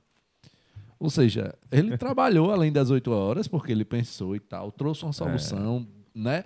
Enfim, trouxe uma, uma, uma- um, novo jeito de fazer acontecer. Isso é muito bacana, porque o cara. ah, eu posso dizer assim, eu terminei as minhas oito horas, pronto. Eu nem lembro mais que eu trabalho em tal empresa. E os Verdade. problemas que ficaram lá, ficaram lá. Verdade. É como se o amanhã não existisse. Como se né? amanhã não Não existisse. existisse. E o mercado tá cheio disso. É. Entendeu? Tá Tipo, cheio. o cara não dá. Como é, o, o problema da empresa também é um problema meu. Isso, é um de problema todos. assim, é um problema de todos. Isso, é, né? Assim, verdade. é Isso assim. que eu, eu falo muito com a galera aqui. Bicho, se a gente tem um problema no setor A, é um setor que. O, problema do setor A vai impactar em todos tudo. os outros setores. Não dá para você chegar é, e achar que o- o- é um problema isolado e que não vai impactar no seu, não, porque uma hora chega no seu. Chega. Uma hora chega no Chega. seu. Trazendo, por exemplo, da Bi, ah, sei lá, estou com dificuldade no motoboy, de ter motoboy lá na cidade X. E aí os motoboys estão reclamando do preço, da gasolina, disso, disso, disso, aquilo outro. Aí o cara que atua na cidade Y disse, não, mas o problema está na cidade Tá X, lá, não está no tá Y, aqui." não. Uma hora o cara da cidade X se comunica com a cidade Y e o cara diz, ah, vocês estão fazendo greve lá? Vamos fazer aqui também. Começa a fazer. Então, se a gente sana o problema já na cidade X, não chega na Y. Na Y. Verdade, entendeu? verdade. Então, assim, é, realmente, eu acho que quando a gente fala do cara ser 100 mais um, do cara não, não tem como limitar as 8 horas e tal, a gente não está querendo que o cara passe 24 Não. horas feito um escravo, não. Não, Não, não, é não, isso. não é isso. Não é isso, mas realmente você poder absorver ali os problemas e encarar aquilo como seu. Né? E, pô, eu vou buscar a solução mesmo fora das minhas oito horas. Eu vou tratar aquele problema como um problema meu. Isso. Né? E buscar o Isso. máximo. Vou ser empático com o meu colega, vou trazer o meu colega. Então, assim, acho que, que, eu acho que o que precisa muito de consciência, Consciência. em muitas pessoas ainda é entender que o, não dá para isolar os meus problemas do, dos problemas da empresa Isso. totalmente. Isso. Eu tenho que entender Isso. que aquilo ali é meu. E se é meu, Uma hora vai me impactar se eu uma não hora cuidar. vai me impactar. Vai, andam junto. Eu digo muito, é, é, é, às vezes eu faço a reunião com os vendedores e aí, já eles dizem às vezes assim: Ah, porque eu não estou conseguindo vender a tal cliente. Você foi lá? Não, eu liguei. Você foi lá? Então, assim, quando o vendedor não vende, ele deixou a mercadoria parada no depósito, o caminhão não saiu para entrega, o faturamento não teve o que faturar, a- o ajudante de motorista não teve a diária dele. Então, quando um não faz, bate nisso daí que você acabou de dizer, é Vai feito impactar dominó. no- vai Vai. impactar numa impactar em demissão lá todos, na frente. Lá na frente. Aí o motorista do pegando até seu exemplo, o Isso. motorista do caminhão avaliado disse, não, não importa se ele vende, não. Isso. O meu problema aqui é entregar. Entregar. Vai entregar. Cara, Mas se não não tiver vender, Você não vai, você não vai entregar, não tem o que não, entregar, amigo. Não exatamente, tem. tem que você vai pra rua. É, vai Você ser um tá a menos. É, é, um a desse menos. jeito. Eu digo isso direto. É. Aí às vezes, cara, minha função aqui é dirigir. Mas, meu amigo, se não tiver venda, tu não vai, não. Não vai dirigir, não. Você não vai dirigir. Então, isso serve para A mesma coisa, até revertendo, né? Porque a gente já eh, falando aqui, vai dizer que a gente tá adulando os vendedores. Eu vendedor, você vendedor. Mas não é isso não, porque também é a mesma coisa. Se o cara não entregar na hora, direito, do jeito Isso. certo, a mercadoria ok e tal, o cara não vai vender mais. O cliente não vai mais fazer Não o vai pedido. comprar. Que a empresa não então, entrega. assim, o, o, o vendedor disse, ah, minha missão aqui é vender. Vender. Eu já fiz a minha missão. Agora é com logística. Bolufa não é. nenhuma. Bolufa nenhuma. Meu amigo, Tem que ter o cuidado. se você não tiver o cuidado da observação, colocou, olha, o, o cliente não tá de manhã, só tá à tarde, não tem como receber de dia, essa cidade o caminhão não entra. Se o cara não tiver o cuidado, que são Monitoramento. exemplos, né? Monitoramento da venda, meu amigo, o cara não vai entregar. Se não entregar, você não recebe sua comissão, não vendeu. Não. Não. Você E tá ainda, entendendo? Não e ainda recebe. fecha a porta. Ainda fecha a porta, Ainda fecha a exatamente. porta. As coisas se Um depende do confundem. outro. Um depende do outro. Todos os lugares são assim. Um depende do outro. Isso, todos, todos, todos, todos. Eu digo muito. Ó, o pessoal do Televendas eh, ligou, o Bi fez um pedido aqui e você atendeu super bem a vendedora A, B ou C. Ok, botou para o pedido ser separado, tudo certinho. O carro foi para entrega e o motorista lá, o entregador, não tratou bem o cliente. Jogou fora todo um planejamento. Porque para aquela venda ser feita foi feito um planejamento, uma reunião, uma estratégia, um bom atendimento. Mas se o entregador chegou lá e não atendeu bem nem o nosso cliente, eu vim aqui fazer essa entrega. Só um minutinho, estou descarregando aqui um outro produto, recebo já o seu carro. É só enquanto eu termino. Se não for para receber agora, estou indo embora. Então o cliente ele já vai se sentir, "Ó, meu amigo, eu estou só recebendo aqui um caminhão. Assim que eu terminar, eu recebo o seu. Não, mas se não receber, eu estou indo embora. Não, quer ir embora, vá. Então, quer dizer, ali já jogou fora todo um planejamento. Já, já quebrou toda a mecânica. Quebrou toda a mecânica, exatamente. Então, um depende do outro. Não tem como ninguém andar sozinho. É uma engrenagem. É uma engrenagem. E não pode faltar nenhuma peça. Não, não. senão, senão não roda, não, não, funciona. Não. Hoje, hoje é 5%, é, eu estive lendo umas estatísticas que é, praticamente 85% das empresas são as empresas privadas que mantêm o, o nosso país. A minoria é o, o poder público. Então, o poder público, eu enxergo que As pessoas esquecem, querem viver do poder público, mas esquecem que o poder público vive da gente. Vive né? da É gente, verdade. exatamente. Nós somos os arrecadadores para repassar Sim. e manter a máquina pública. Sim. Entendeu? Então, às vezes a pessoa diz, não, eu quero passar logo no concurso porque assim já estou estabilizado. Então, meu amigo, se você não nos apoiar, você não vai ter essa sua estabilidade. É verdade. No come... o quem, quem mantém o, o comércio é o próprio comércio. Né? A gente está aqui falando aqui da nossa cidade, nossa região, uma cidade de um potencial gigantesco. Né? Então, eu digo muito, toda cidade ela também tem sua peculiaridade lá, particularidade de um potencial de crescimento. Tem. Tem muitas regiões aqui do, do, do Rio Grande do Norte e tal, que é um boom de empreendedores, como aqui em Mossoró, que nem você. Eu parabenizo mais uma vez, não me canso de aplaudir. E realmente oportunidades não faltam, Patrese. Eu digo hoje assim, Hoje o que me falta é ter mais profissionais para realmente nós conduzirmos o negócio. E fazer como a gente fazia, né? É.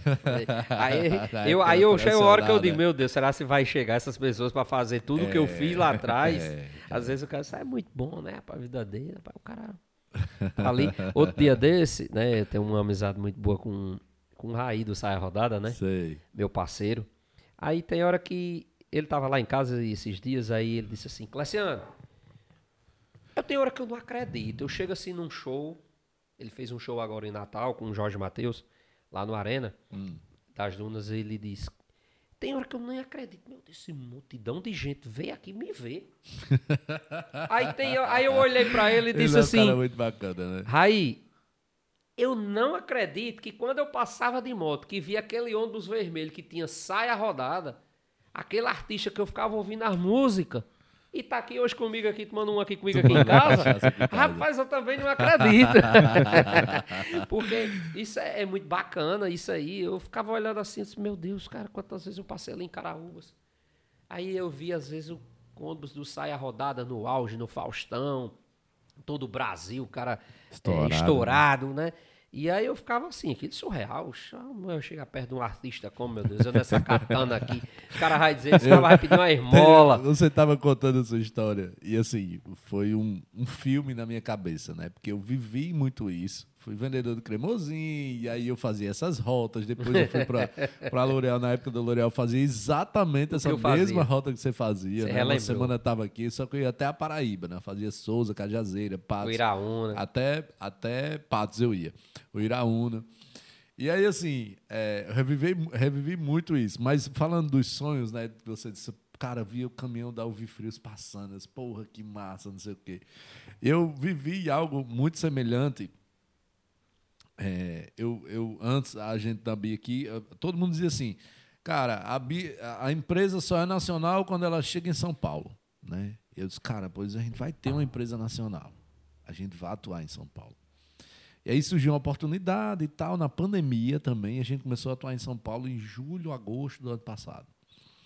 E a gente começou bem e tal, fizemos uma operação legal. Hoje a gente atua em São Paulo, inclusive com muito forte com o Burger King, que é segunda maior rede de, de fast food. food do mundo, né? É, é, nosso cliente. E aí a gente é, é, atua em São Paulo muito fortemente. E aí a gente resolveu abrir um escritório em São Paulo.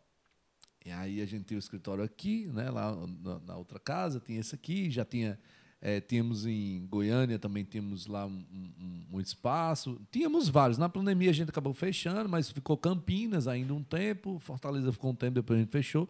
E resolvemos abrir em São Paulo. E aí eu ia, antes de abrir esse escritório, eu ia muito a São Paulo, né? E aí eu ia para reuniões em diversos escritórios. Quando eu chegava lá, naqueles prédios gigantescos, Gigantesco. fachada zona de vidro. Helicóptero passando. Helicóptero passando. aí eu olhava assim, meu amigo, um dia eu vou ter um escritório num negócio desse. Porque eu achava muito invocado. Chegava lá, a mulher fazia logo uma foto minha, fazia o cadastro na recepção. Eu entrava, apertava no elevador, botava o cartão no elevador, ele já sabia qual era o andar que eu ia, subia sozinho. Disse, meu amigo, isso é muito invocado. Um dia eu vou ter esse negócio. E aí, de fato, a gente foi abrir o escritório em São Paulo e a gente, é, o escritório da BI era exatamente num prédio, exatamente como eu imaginava e como eu vivia né, ali antes de ter. Que é um prédio que tem, de fato, manobrista Rapaz, e tal, tal, tal. Bacana, e, né, né, chega lá, aperta no, no botão lá e o elevador já sabe para onde é que você vai sozinho e tal, tal, tal. E aí, ano passado, eu levei minhas filhas para São Paulo para compartilhar e conhecer o escritório, conhecer São Paulo também, que nós não conhecíamos e tal.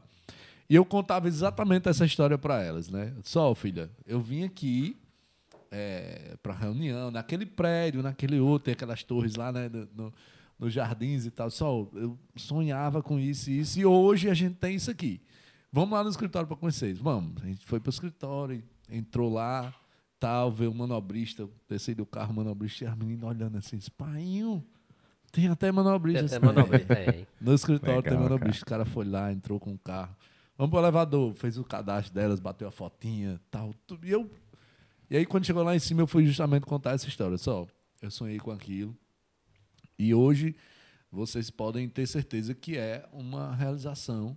E não somente por, por a gente existir, por ter e tal, mas por vocês poderem partilhar desse momento com a gente aqui. Tá lá no, sei lá, 23 andar, 23 andar, Uma uma vista de São grande, Paulo né? gigantesca e tal. Assim, muito top. E a gente poder. E aí, pegando o seu gancho, você tá vendo isso aqui? Você pode ter muito mais. Pode.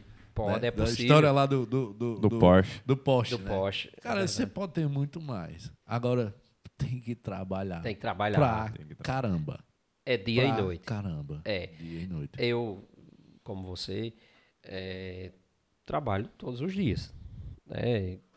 Eu tenho um negócio que abre de seis e meia da manhã e que fecha meia-noite. Então eu tenho ali 18, até chega a ser 19 horas por dia de responsabilidade de trabalho. De domingo a domingo. De domingo a domingo. Quando fecha o frigorífico no domingo de meio-dia, o tratoria está aberto.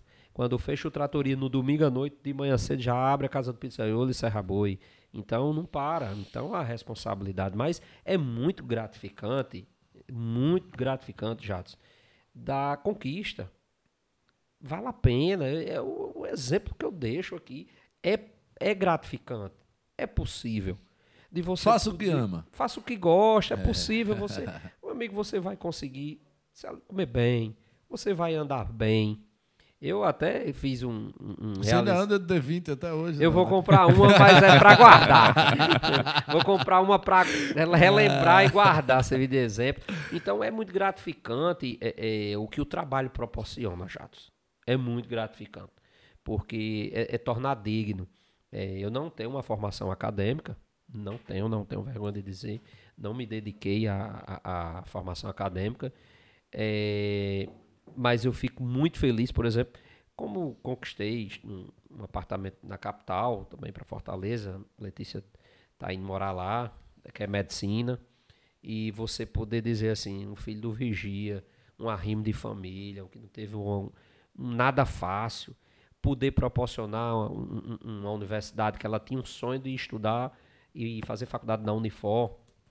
E ela quer entrar lá, então conquistei um empreendimento lá próximo à Unifor. É, tem a hora que eu ficava assim, lembre só do que eu vou te falar. É, eu curtindo aquele CD que eu disse a você que. Quais eram as bandas que eu Só, gostava? só interrompendo aqui. O pessoal da produção tá dizendo aqui que vai pedir pizza para jantar. Eu tô dizendo para pedir no Tratoria, viu, Cláudio? Ah, é de lá mesmo. tem que manda de lá, prestigiar. Tem que prestigiar. prestigiar, muito bem. E aí você imagine só, você lembra qual foi as bandas que eu disse, rapaz, eu Lembro, sim. que era o chão de avião, né? Sim, Aviões do Lá no forró começo. no início. E nós somos quase vizinhos lá em Fortaleza. Legal, Massa. cara. E aí meu apartamento é a casa dele é lá próximo. Então assim, pô, cara, próximo, eu chego a ficar assim, passo um filme. Como é que eu moro no mesmo bairro do cara, né? No bairro do assim. cara, né? Meu Deus do céu. Então é muito gratificante. Não tem outro meio. Massa. Trabalho, foco, foco, trabalho. Que uma hora consegue. Não, não, não é de uma hora para outra, não. Mas que a coisa acontece. Sim. Não é do imediatismo. Eu digo muito também que é igual o comércio. Eu percebo que o comércio ele vai ter dois modelos. Massa. Enxergo que um comércio ele vai ter o analógico e o digital. Tipo, é, aquele comércio de vendedor ficar na porta da loja e puxando você pela camisa para entrar e me compre esse objeto aqui está na promoção. Vai mudar muito, Jato, porque é o seguinte, hoje as pessoas saem de casa já certo com o que ele quer comprar. De fato. Ele já tem um planejamento do sapato, do, do relógio, ou do Porque o cabeleireiro consumidor que ele tem vai. mais informação. Tem mais Agora, eu, informação. pelo menos, quando eu vou comprar um negócio, eu passo um mês antes pesquisando. Vou comprar uma televisão, vou pesquisar as configurações Isso. e tal, tal, tal. Já sei exatamente. Você já o sabe quando- Se for na é? loja, já é, É, com o produto exatamente. Isso, isso. Então eu enxergo, Jades com Patrese, que esse mercado ele, ele, ele tem que realmente haver mudanças, porque aquele, aquela empresa que está lá só sentada esperando o cliente entrar, se entrar numa era digital, se ele não se informatizar, buscar melhorias, colocar uma house dentro da empresa dele, no setor do marketing, ele realmente trazer umas pessoas empreendedoras para próximo, eles vão ficar um pouco limitados. Vai deixar de existir. Vai deixar de existir, porque o mercado está exigindo. Pegando esse gancho, como é que você encara hoje as suas empresas dentro do digital? Assim, como é que vocês, como é que você vê isso? Esse mercado mais, mais analógico, digamos assim, esse mercado logística mais presente, ele tende a perdurar? Como, é- como é que você encara o seu mercado daqui a 10 anos, tendo em vista tudo digital que existe hoje? Você acha que as pessoas amanhã vão se alimentar de letrinhas ou as pessoas vão con- continuar se alimentando de queijo? É, é, o- os estudos é, mostram, é, principalmente nós que participamos, somos sócios da APAS, é a maior feira da América Latina de produtos alimentícios, Legal. é, não vai deixar de nunca do setor alimento crescer. Ele só cresce. As empresas que irão ficar para trás, já são as empresas que elas não se qualificam, se organizam. Não entra para o mundo digital, não né? entra para o mundo digital. Tem uma, tem uma citação aí que, que diz o seguinte: existe dois tipos de empresa, como você estava falando. E as empresas que estão no mundo digital e as que vão, vão deixar de existir. vão deixar de existir. Então, é, o serviço no qual o, o BI é referência, ele nunca vai deixar de existir. Serviço, ele nunca vai deixar de existir. Por mais que o consumidor hoje compre com seu telefone dentro de casa, mas tem que ter alguém que vai deixar. Tem que ter. né? Vai ter alguém que vai deixar. Ah, vamos deixar de drone, mas alguém vai operar o drone. Alguém vai operar o drone. né? É. Não, mas aí tem que. Vai existir também um humano. Não vai deixar de existir. Né? Então, assim, é, eu, o meu segmento, né, o food service, ele, pelo contrário, ele vai crescer, agora ele tem que passar por um processo de transformação. Por Com exemplo, certeza. as pessoas têm que entender que o, o crescimento ele não é possível desorganizado. É igual à sonegação fiscal. A sonegação fiscal, às vezes as pessoas via um auditor fiscal e dizem assim, Deus me livre de eu querer esse homem aqui nessa minha empresa. Algo de errado tem. Algo de errado tem. Então, assim, vo- você tem que encarar os órgãos de cabeça erguida. Se algo não está realmente eh, adequado, que me oriente qual o caminho que eu vou me adequar. Então, hoje, eh, eu digo muito, o governo ele, ele está trabalhando muito forte na questão de informação tributária. Por exemplo, o trânsito de mercadoria, é, o governo está monitorando, é igual ao E-Social. Às vezes o governo diz, ah, o governo é muito bom que hoje legalizou as domésticas. Aquela legalização das domésticas foi um meio do governo arrecadar dinheiro, que é um E-Social. Com certeza. Foi um meio de arrecadar o imposto. É uma forma Então, de Bem captar. como o MEI também, né? O MEI também, exatamente. Quantas profissões não foram, foram regularizadas Isso. depois do MEI, né? Foi- O cara isso. vendia pipoca na esquina, agora tem um MEI tá tem um recolhendo. Tá recolhendo, Só a exatamente. cara de mestre, cara. Aí, o que é que acontece? Hoje, com a tecnologia, as empresas com os expedientes fiscais, com as informações, o, o governo, quando o Pix está aí agora, que hoje não tem mais como você não deixar rastro de coisas erradas. Você, se você fizer errado, vai deixar rastro. Então, as empresas precisam tomar consciência que o crescimento desorganizado ele não vai acontecer. Ele vai ter que se organizar no setor tributário, no setor jurídico. Aí o cara pode estar aqui me ouvindo e dizer assim, mas Cleciano, eu tenho aqui um negocinho pequeno. Mas você se faz necessário também. É. Hoje, você que vende numa maquineta de cartão de crédito, ah, vendi aqui, sei lá, sobremesa. Você está realmente fazendo movimentação na sua conta pessoa física. O governo vai enxergar. Pô, como é que esse cara aqui está movimentando aqui 20, 30, 20 mil reais por ano, 30 mil reais Principalmente por com o ano? Pix, né? Que agora passa tudo pelo Banco Central, Tudo né? pelo Banco Então, Central. então não, cara, não. a- ali realmente veio apenas para a gente é, imagine só, Patrese. O cara tem um- uma pizzaria, certo? Ele diz, não, não quero nada com nota. Como é que ele paga? No Pix, à vista.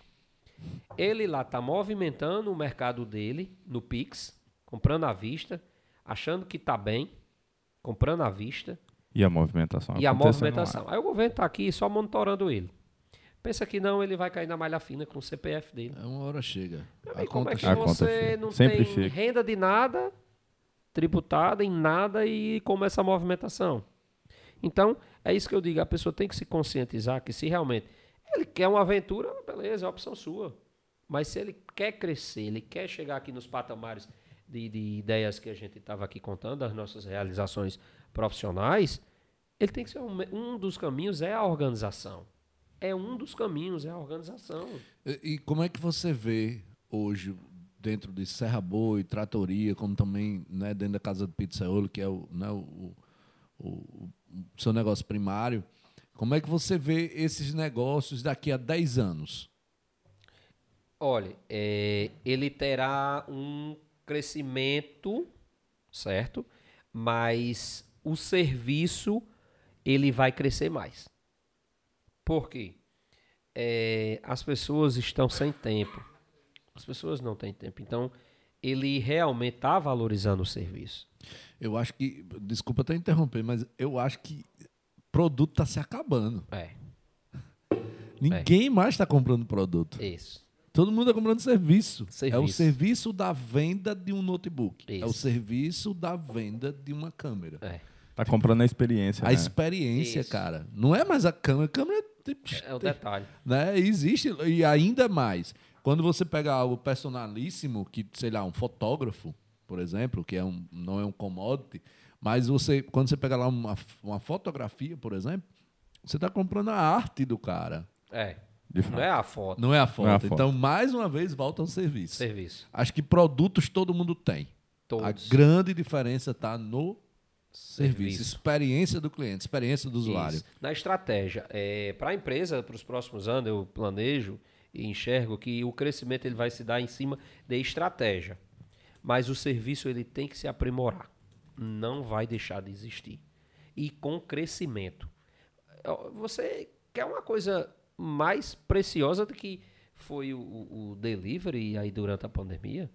Tudo se funcionou através do serviço. Transformou o Uma mercado. coleta de exame em casa, um serviço. O cara que realmente comida, serviço. Rapaz, eu preciso pegar num drive-thru, serviço. Material de construção num drive, serviço. Tipo assim, o serviço, é, é como tá, você de dizer, ele está acima até do produto. É, ele sim. realmente não está lá mais só para vender essa câmera.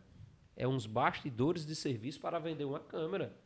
Eu lá na casa do pizzaiolo, é, no momento do- da crise, da pandemia mesmo, eu ficava assim, faço aqui até um, um elogio aos guerreiros que enfrentaram todas essas fases, do cara tá ali, meu amigo, toda hora entregando, subindo num, num apartamento para deixar na porta do apartamento, Sem saber o que esperava sem por saber ele. o que esperava, o cara que realmente era numa guarita, isso, aguardando ser chamado.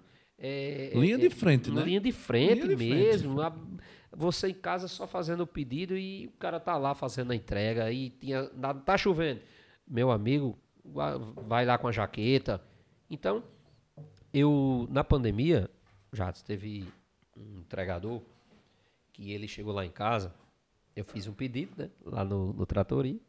E aí recebi uma pizza em casa. A gente se preservou um pouco no início. Eu todos os dias fui trabalhar. Eu mas não parei nem um hum, dia. Todos os dias eu fui trabalhar. Eu só tinha uma restrição, eu isolei meu filho, que ele tem 12 anos e ele é DM1, é diabético tipo 1, é dependente de insulina. O pâncreas Uhum. dele não funciona. Não gera insulina. Então ele ficou mais restrito num quarto, assim, pelos Lógico, lógico. três meses ele ficou dentro de um quarto. Só com ar-condicionado e jogos e jogando. E um dia, um entregador chegou e, e me pediu desculpa. Desculpa, seu Cleciano, desculpa. Por quê? Eu tô nervoso, eu tô me tremendo. Tremendo? Por quê? Foi que aconteceu?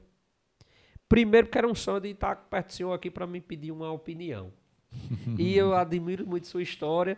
E realmente eu queria que você me ajudasse. Que, rapaz, me dê um conselho. Estou fazendo entrega, o que é que eu. Você acha que eu estou no, no ramo certo? É isso aqui que eu quero? Então, eu achei bacana que o cara queria, às vezes, até ali uma palavra.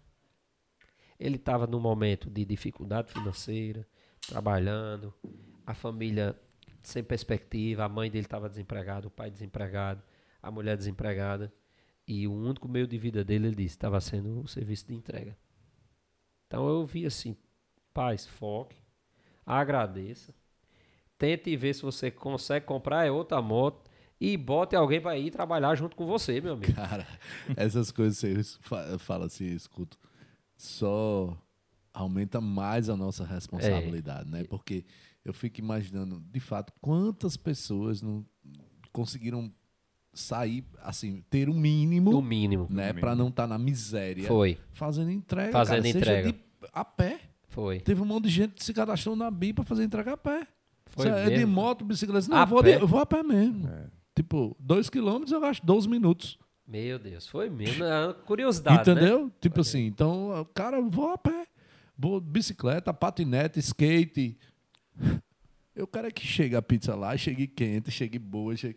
Tipo assim, então, é, imagine quantas pessoas não tiveram oportunidade na pandemia, é, quando tudo ficou parado, tudo fechado, através da BI, né? Assim, através de várias plataformas, mas eu estou citando o meu exemplo. Claro. Então, isso só aumenta mais ainda a nossa, nossa responsabilidade. Eu acho que uma empresa hoje tradicional quebrar, ela vai impactar centenas de pessoas. Com certeza. Centenas. Uma B-Delivery hoje quebrar vai impactar milhares. milhares, dezenas de milhares de pessoas. Milhares. Então, é, imagine, hoje a gente tem 700 mil motoboys na nossa plataforma. Meu Deus. Tem 120 mil empresas Empresa. na nossa plataforma. Cara, se a BI não existir, imagine, eu estou dizendo aqui milhares de pessoas, mas talvez milhões. Entendeu? Milhões de pessoas. De pessoas serão afetadas. afetadas. Com certeza. Será? E aí você olha aqui, vou tomar uma decisão. Chega aqui, bate na porta. Thales, é, tal coisa, assim, assim, assim, eu faço isso ou isso? Aí eu. É, então, eu posso pensar mais um pouco? Porque aquela decisão vai impactar, uma decisão errada pode impactar na vida de milhões de pessoas. Então, assim, e aí pegando o que você comentou, né, de, desse cara, como ele teve vários, inclusive na pandemia, muitos iam entregar lá em casa e tal. E eu gosto muito de conversar. Muitas vezes eu não me identifico com eles, porque eu tenho um pouco de receio com alguns e tal. Então, assim, acho. Até mesmo para não se tornar algo parcial, o cara ficar meio Isso. nervoso, como é o caso como desse. cliente, tratar Isso, como cliente. Exatamente. Então, eu prefiro ficar imparcial Isso. e tal, não me identifico. Mas eu, eu sempre busco conversar e tal. Cara, e se você está ganhando bem, você está fazendo isso, e como é que tá aí a, a, os corre, né? Que eles chamam os corre e tal. Então, assim, é, e eu vi várias histórias, escutei várias histórias que são inspiradoras e que nos motiva todos os dias a trabalhar. E bem como, né? Eu imagino que também é, vocês, na casa do pizzaiolo principalmente, os caras lá do delivery, imagine, se não existisse casa do pizzaiolo, Verdade. sei lá, bicho, o cara tá lá vendendo Muitas vezes ele compra aqui a você, Verdade. no boleto aqui, sei lá, 7 dias, 14 dias, vende a pizza para pegar o dinheiro ali e pagar o boleto. Verdade. Verdade. Entende? E muitos teve donos de, de pizzaria, já de idade, que não poderiam estar na linha de frente ali e não queria sair de casa. Meu amigo, pelo amor de Deus, a casa do pizzaiolo aí tá me salvando, porque eu peço lá, meu amigo, e vem tudo, os meninos deixam aqui passo o álcool na mercadoria, eles guardam. Meu amigo, eu não estou saindo de casa para fazer compra, eu recebo tudo em casa. Então, Massa. é muito gratificante. Quando eu vi o entregador, aí que eu ouvi que ele disse que a família dele, Jatos, estava é, dependendo somente sobrevivendo das entregas, do das plataformas de entrega. E aí eles me deu um conselho para me melhorar a minha vida de comprar outra moto e coloco para fazer entrega. Massa. Se você está sustentando nesse momento, tá todo mundo dependente do que você está fazendo, Tente ver se você consegue comprar outra moto, chame mais alguém, terceirize.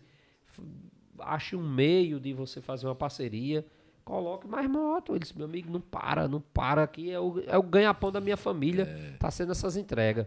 Aí o senhor, como empresário, bem sucedido, uma sua história muito bonita, eu queria ouvir do senhor se o senhor acha que eu devo desistir, procurar algo, Ou o que é que eu devo fazer que eu não aguento, eu tô sem saber. Eu digo, foque no que você está fazendo. Essa moto é sua. Tente ver se você consegue comprar mais uma ou mais duas. Chama o seu primo, chama alguém da sua família. E cadastra umas Terceiriza. três motos aí nesse aplicativo. E vamos fazer a entrega. Se é tá dando a entrega, vá fazer a entrega, meu amigo. Ô, rapaz, muito obrigado. Você abriu uma luz. Eu vou fazer isso mesmo. Eu vou dar um jeito aí de falar com minha esposa, de financiar uma motozinha. E qualquer coisa eu boto até minha mulher. Eu digo, Muito siga bem. em frente. É isso aí, cara. Você tem que ir realmente onde realmente está surgindo a oportunidade. Cleciane, hoje, se eu quiser abrir uma pizzaria, eu consigo comprar 100% dos meus insumos na casa do pizzaiolo? Consegue. Massa. Consegue. A pizza do, do- da farinha de trigo A ao, farinha, ao palito de queijo, ao dente. queijo, ao palito de dente. Tudo, ao palito de dente, guardanapo, é, Massa. papel toalha, Massa. parma, copa, tudo, ketchup, maionese, fermento, a pá de pizza, Massa. a mochila do A delivery, mochila. tem também. Rapaz, não tem que entregar não, tem a mochila aqui, vende também. Como é que eu tiro aqui? Rapaz, só não vende a lenha para poder fazer o fogo. Sim. Mas o resto todo deixa com a gente, que é com a gente mesmo que a gente monta a sua pizzaria. Massa. Semana que vem ele tá comunicando que tá vendendo lenha também. É. foi falar agora um site. Então, eu não tô vendendo lenha por Tá quê? faltando lenha, né? rapaz? Só falta lenha. Rapaz, você vai vender lenha, ninguém vende lenha. Rapaz, o desafio me comove. Eu vou- Comove. Casa e eu já, é, e eu já vi, é, eu vi, foi no uma loja, acho que foi em Natal, foi em São Paulo, que também já tem a lenha prontinha para vender, um Entendi. pacotinho, se você quiser fazer em casa. É. Tem. Tem, tem muito, por exemplo, tanto Gramado como Campos do Jordão, eh, cidades mais frias, né, do Isso. sul, Aham. que tem muita lareira. Tem lareira, né, lareira. nas né? casas. Aí você vai nas conveniências dos postos, todos têm lá um, um saquinho de lenha para vender. Tem, Então, é, provavelmente, e hoje tem muita a galera que em casa faz aquele forno de pizza Forno a de pizza, lenha, faz, faz, faz. tal, fogão a lenha e Faz. tal. Então é uma ideia. É uma por- ideia. Porque realmente, cara, pensando bem, é um bom, deve ser um bom negócio. Porque é, deve ser um produto bom de vender. Porque, tipo, eu construí o meu forno em casa e tal, vou comprar a lenha. Onde? É, Verdade. Casa do Pizzaiolo, por favor, me ajude. me ajude. Vai tudo. Começa a vender lenha. Ó, você aí, seguidor da Casa do Pizzaiolo, semana que vem tem lenha lá. Tem lenha. e, e foi uma coisa comum na pandemia, as pessoas é, sempre buscando fazer algo em casa. E o crescimento em casas foi gigantesco de forno a lenha. Né? As É. pessoas rapaz, faziam um forninho de pizza, porque além do churrasco, eu vou botar um negocinho aqui. Aí começou a ter um fornozinho menores, portátil, teve um crescimento desses itens. Legal. Entendeu? Então, É, assim. Teve um crescimento gigantesco essa parte de casa e construção, porque as pessoas começaram a ficar mais em casa, começaram a perceber algo que faltava em casa. Como estava muito externo, tipo, ah, a minha televisão tá boa. Tá, tem lá uma televisão de 50 polegadas. Quando o cara começou a conviver mais em casa, disse, então, acho que eu poderia ter uma televisão maior. É. E aí o cara, pá, comprou uma televisão. Ah, eu tô muito em casa, minha área de lazer é muito boa, já tem um, forno de pizza e tal, mas quando ele começou, não, mas eu acho que a churrasqueira poderia ser maior, poderia ter um fogão de lenha além do forno e etc. Então assim, houve, um crescimento também muito dessa nessa casa de ne- nessa nesse segmento de casa e construção e tal, né, objetos para casa, justamente porque as pessoas começaram a ficar mais em casa, começaram a pensar, ah, meu sofá já não tá mais tão bom. Já não, é, não, já não é tão novo, tem um É, buraco aqui. Tem um buraco aqui. Percebi que o meu sofá precisa trocar. E o cara tava há um ano sem sentar no sofá. É. Né? Na hora que ficou em casa, percebeu que precisava trocar Percebeu o que precisava. Lá É. em casa, toda semana fazia uma obra de uma piscina. né? Mesmo, Pronto. "Ah, vamos fazer uma piscina, não tem pra onde ir. Eu digo, não, peraí, mas agora não. Mas a piscina não saiu, mas várias coisas dentro de casa, a minha esposa foi renovando. uma gente tá em panela, casa. né? Foi aí quando a gente é, é, até climatizou a casa. Estava dentro de casa Sim. direto, eu climatizei a sala, a cozinha. Eu ficava lá assistindo as lives, que era o programa, né? Do Sim. fim de semana. É, as Assistia uma lives. live, aí um vinho, uma cerveja, aí o ar-condicionado, meu amigo. Começou, aí percebeu que a sala tava quente. Era. Percebeu Ah, que a sala rapaz, essa tava sala tá quente. Foi. Quando a gente liga um som que tem que fechar a janela, Isso, esquenta. esquenta. Então vamos colocar o ar-condicionado. Então, cara, foi serviço. um segmento que, né? Desenvolveu muito, é aquela muito história, amigo. Enquanto uns choram, outros vendem Vendem lenço. lenço. Outros vendem lenço. Então, assim, quando você pega quantos comércios que poderiam ter morrido na pandemia e conseguiram se sobressair do dia para a noite, mudando ali um detalhe na venda do seu produto, conseguiu deslanchar legal. Dentro da pandemia, né?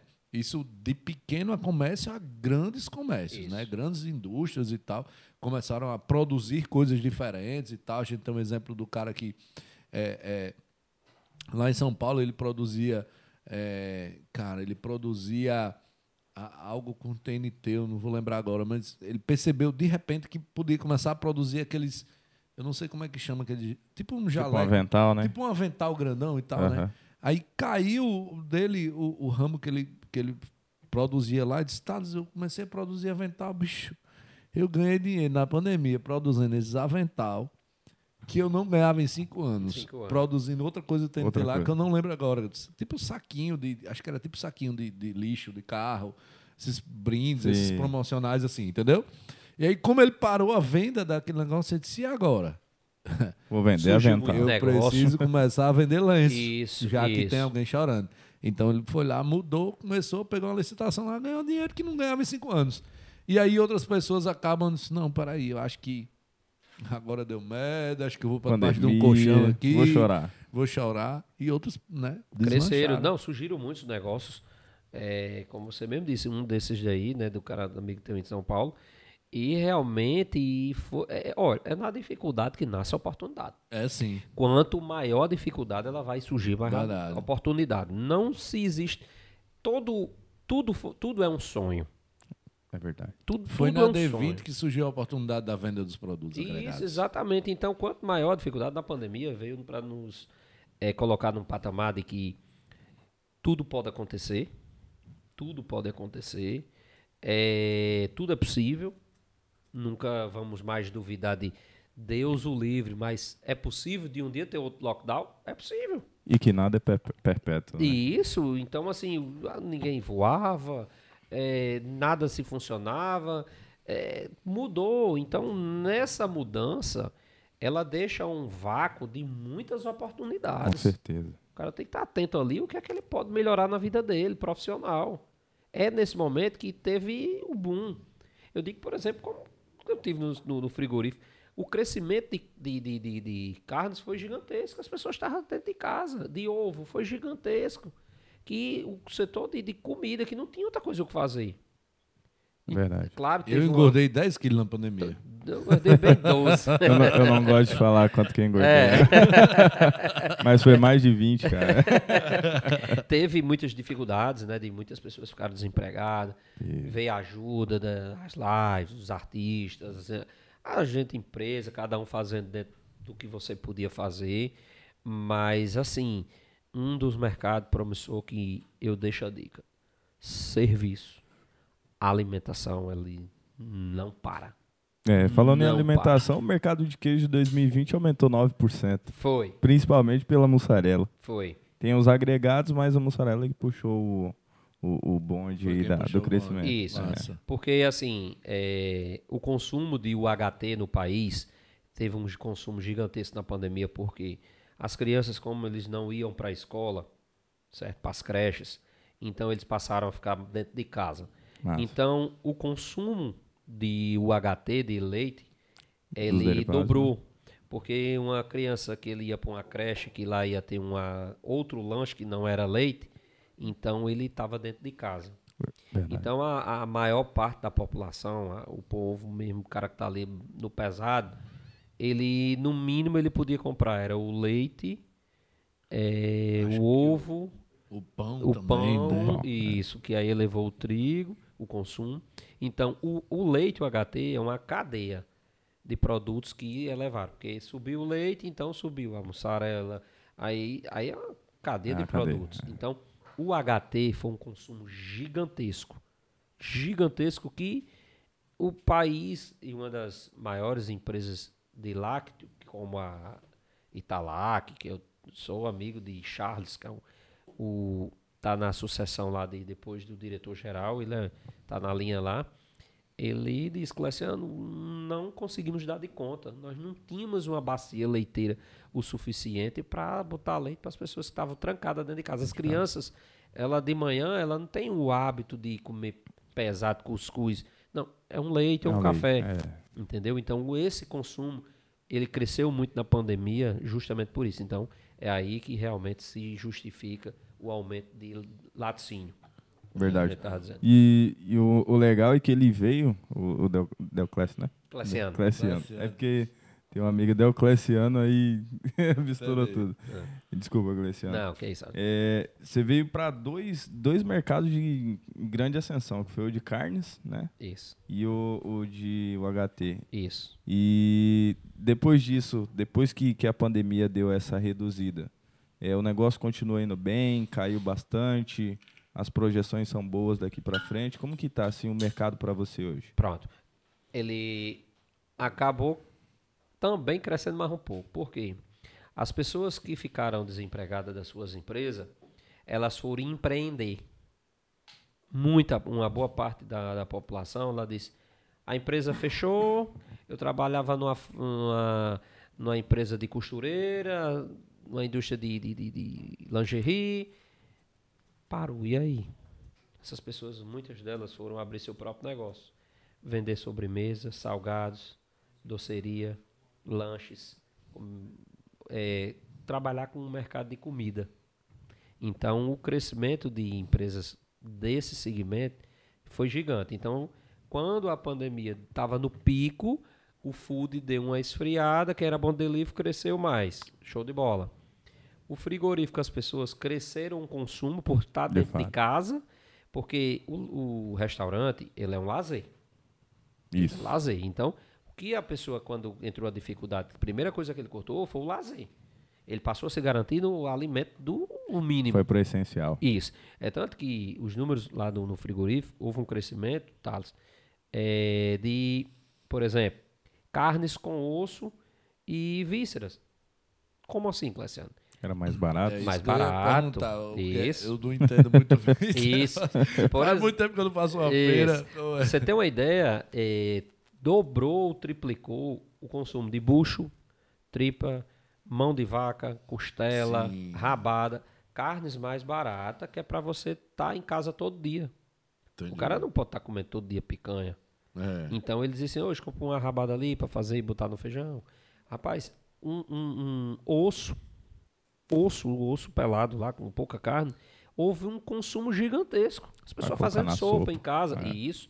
Então, aí quando a pandemia deu uma relaxada, que começaram a abrir os restaurantes e pizzaria e lanchonete, houve uma volta gradual, mas também teve um nicho de pessoas que ficaram desempregadas que voltaram a né? empreender. Então, houve um consumo maior, um crescimento. Aí quem estava em casa que deixou de comer a carne todo dia Foi consumido dessa, dessa galera que estava empreendendo. foi consumido da galera que estava empreendendo. Legal. Então, foi um ciclo que, assim, eu, graças a Deus, foi um, um- um dos segmentos que realmente quem luta com comida, produtos, ele foi um momento também de um divisor de água. Foi um crescimento, foi. Passou por dificuldades, passou, quem não passou. A gente tinha dia que queria comprar e não, o problema não era comprar, era ter o produto para comprar. Não tinha no, no Não fornecedor. tinha, né? não tinha. As indústrias pararam. Você imagina aí, eh, essas indústrias ali em São Paulo, elas paradas. Não estão produzindo. Reduzido 50%, outras 70%, trabalhando com quadro reduzido, horário reduzido. Então a demanda, ela existiu, mas eles não davam suporte. Aí, pra você ter uma ideia, eh, caixa de pizza, caixa de pizza, a gente, eu comprava assim, uma carreta de embalagem de pizza, caixa, e já tinha que programar outra. Que o delivery foi um pico tão grande, gigantesco, que faltou papelão para fazer as caixas de pizza. É, pensou, cara. Eu, eu, eu, cheguei, eu comprei uma carreta de embalagem de pizza, eu nunca vou esquecer, deu 67 mil de papelão. De papelão, de caixa de pizza. Sim, sim. Aí o que é que aconteceu? Não vendia tanta embalagem de pizza. Vendia, digamos, uma- eu comprava uma carrada de molho, um truque de molho, Aham. e comprava é, 4 mil quilos de embalagem de pizza. Então, na pandemia, o molho não saiu, porque o cara deixou de vender a parmegiana e outros pratos, e teve um consumo de sachê e de embalagem. Então, o Brasil, o mundo inteiro estava atrás de embalagem. Nós era assim, era surreal, digamos. Eu comprava uma embalagem de pizza tamanho 35, uma- era 12, 16 12 a 15 reais. Na pandemia eu fui comprar era 30. 35, porque, Cleciano, é o mundo inteiro atrás de embalagem. É, verdade. Isopor para fazer o- a mochila de delivery não tinha. A gente pra, pra- como não tinha, não tinha, todo mundo inteiro estava atrás daquele produto. Entendeu? Então, assim, foi uma coisa assim avassaladora, mudou muito. Eu de rep- sachê, vocês não têm ideia o que eu sofri para comprar sachê de ketchup, maionese e, e, e açúcar. Porque as pessoas do delivery em alta, o que é que tinha? O consumo tava lá em cima. Sachê, sachê. Meu amigo, a Áurea, Tambaú, é a Remer, é a Helmas, o, o, o, o McDonald's, o Habib's, o Bob's, tudo isso aí triplicado, consumindo mais. Engoliram. Meu amigo, a gente era na fila. Na fila, fazia uma compra, recebia com 45 dias de uma carga de sachê, uma carga de embalagem. Quando o mercado voltou, aí também deu uma esfriada e consumiu. Ei, e, e essa alta agora com a inflação que a gente vem vivendo, né? Assim, carne tem sido atingido Tem. também, né? Nesse sentido. É, é, o trigo também, agora inclusive a gente tende a aumentar cada vez mais. Isso. Como é que você está enfrentando agora essa questão do- da inflação, bicho? Porque é Olha, foda, toda hora você tem que estar aumentando Tem que estar o preço aumentando. e Isso, tal. isso. É, eu vivencio os dois lados da moeda, né? A gente é um atacadista, distribuidor, que é a carta do Psaiolo, frigorífico, e também tem o tratoria. Aí eu entendo que realmente nós distribuidores, é, nós temos que repassar os aumentos, mas já o cara que está com um empreendimento lá, o restaurante, a pizzaria, ele às vezes não consegue toda semana mexer nos preços. Ele tem um cardápio ali que já foi elaborado e ele Sim. De fato. então, assim, é, realmente ele teve que se adequar aos preços da mercadoria, de, assim, de alterar o preço dele. Foi uma coisa surreal, muito difícil para o mercado, porque ele não tinha esse hábito de atualizar um cardápio a, em três em três meses. Ou menos. Ou menos. Muitos tentaram assim, não, não consegue, vai baixar, não tem condições, vai baixar. Ficou na expectativa. Ficou na né? expectativa e acabou, foi subindo mais. Entendeu? Então, assim, é, a regra era é repassar. Não tem condições, é repassar. Quem absorver vai quebrar. Então, assim, era o, o que eu deixava muito claro para os meus clientes. Pessoal, hum, eu não tenho condições, porque assim, eu tenho que repassar. Não, Clécio, mas não posso atualizar meu cardápio. Não tem o que fazer. E Vamos improvisar, fazer um cardápiozinho digital com QR Code e tem que atualizar. Vamos sair do papel.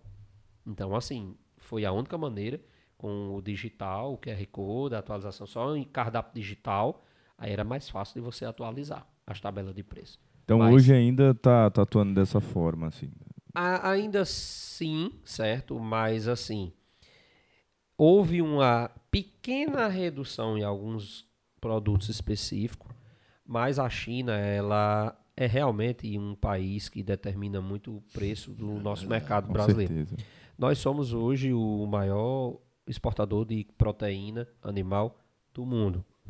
Nós aqui somos ainda um dos maiores exportadores de fruta do mundo. Está aqui também. Então, nós temos a maior rede aviária de aves de exportação do mundo. Nós também somos líder na, no suíno. Então, o chinês, ele está consumindo muito os nossos produtos. Então, as indústrias estão focando muito nas exportações. Quando a China, houve agora recentemente uma matéria de eh, a febre aftosa, há um mês atrás, um mês e meio, a imprensa noticiou.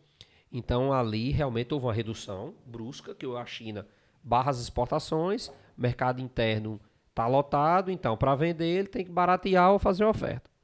Assim que a ministra da Agricultura resolveu o problema da fe- febre aftosa, que era um caso isolado, então, de volta, a China começou a, impo- a importar. Então, as exportações nesse momento estão em alta. Eu enxergo que, assim, o governo ele tem que ter muita cautela, porque nós não conseguimos absorver mais aumento, né? Porque a, o- o- a população, a maioria da população brasileira, ela ficou menos, ficou menos, Reduziu o poder de compra. reduziu o poder de também. compra. Então, tá surreal já, ninguém aguenta mais. O gás acima de 100 reais, um quilo de carne aí por mínimo 30 reais. A gasolina vai de chegando aí quase 8, 9 reais. Então, assim, é, nós não aguentamos. Hoje, se fosse atualizar o nosso salário com a inflação, o salário era para estar quase 4 mil reais, um salário mínimo. Diante da inflação que nós estamos Para vivenciando poder ter o mesmo poder de poder, compra. poder de É. compra. Então, assim, a situação é preocupante, sim. O governo tem que intervir com as exportações, porque, assim, claro, você tem um produto e você vende no mercado interno o quilo a de. Vou pa- comparar, filé de frango. Eu compro muito filé de frango. Compro carreta de filé de frango, pago R$ 13,50 no quilo, por exemplo. A China, ela paga R$ 13,70 à vista. Então, o quem vende diz, opa, vou receber do chinês, paga mais e à vista. E manda buscar no porto. Então, assim, as indústrias começaram a focar nas exportações. Entendeu? Então, assim, o governo tem que fazer um, um- um equilíbrio na balança comercial, que se também começar só a exportar, a gente não vai aguentar pagar essa conta. Não porque vai, Vai disparar. ficar caro e vai faltar comida. Vai, Vai faltar, faltar. comida, vai É, faltar comida, sim. Vai. Exatamente. Então, assim, é preocupante, sim. É, nós não estamos aqui falando de lado A, B ou C, mas que o governo ele tem que imediatamente tomar algumas atitudes, porque é, a situação, se continuar dessa forma, o brasileiro ele realmente Vai passar por maus vai passar por mau E, bocado. inclusive, assim, os especialistas já falam que essa crise deve ir até meados do ano que vem. Isso. A inflação deve ir até abril do ano que vem. Até E abril. Com proporção de aumentar mais ainda. Eu estava vendo esses dias que está faltando, por exemplo, a China é um grande produtor de ureia. E aí o que acontece? Um dos, dos principais ingredientes lá, não sei se chama ingredientes, mas enfim, para produção de fertilizantes, É insumo, né? é o, insu- o insumo do fertilizante, o principal insumo é a ureia. E aí a China não está produzindo, não está exportando para o Brasil, né, para produção de fertilizante. Então o fertilizante está caro, que o fertilizante, meu amigo, é onde vai estar a produção tanto do alimento E mais rápido. como da ração do gado. Então, assim, vai encarecer a carne, o frango, porque. Porque o processo a fica mais lento, né? O pro- processo mais caro. Isso. Então, assim, a inflação tá muito alta, né? Tá subindo e vai tende a subir mais ainda, né? Até principalmente por, por essa produção de ureia que está muito baixa. Então, assim, é algo que realmente assim a gente preocupa, né? Enquanto enquanto empresário a gente fica naquela ansiedade de entender, de, de se Se antecipar, antecipar. né? é. O que o mercado vai É, o ter. que, é que a gente vai decidir? e agora, o que, é que eu faço? Mas, assim, realmente é algo que a gente tem que é, prestar muita atenção, porque é, aquela história, o comércio da gente gira em torno de muitas vidas e a gente tem que ter essa A responsabilidade também. Não, não tem o direito de Deu, errar. deu direito de errar. Não tem o direito de errar. Isso, isso. Cleciano, meu irmão, pra gente ir aqui se aproximando do fim, a gente tem aqui já duas horas de, de gravação. Que bom. Mas assim, eu tenho um bate-bola, vou falar aqui algumas palavrinhas para você. Eu gostaria que você me respondesse com uma outra palavra curta ou uma frase curta Tá. Pra gente. Vamos lá. é, vamos lá. Sentindo aqui no pânico aqui. Emílio Surita aqui, estamos sentindo aquele estúdio do pânico ali na Jovem Pan. Rapaz, tô achando o máximo lá. aqui. Pode dar meia-noite. Vamos lá. Cara, orgulho, Da família. desafio. Doença. Certeza, cara. Aprendizado, Insistência. Arrependimento, Do que eu não fiz. sonho, Formação dos meus filhos. E vou voar mais alto ainda. massa, show. Uma mania, Mania de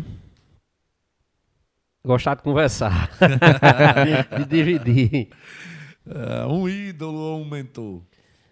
É, eu tenho um, um, um ídolo, Ronaldo Fenômeno, Massa.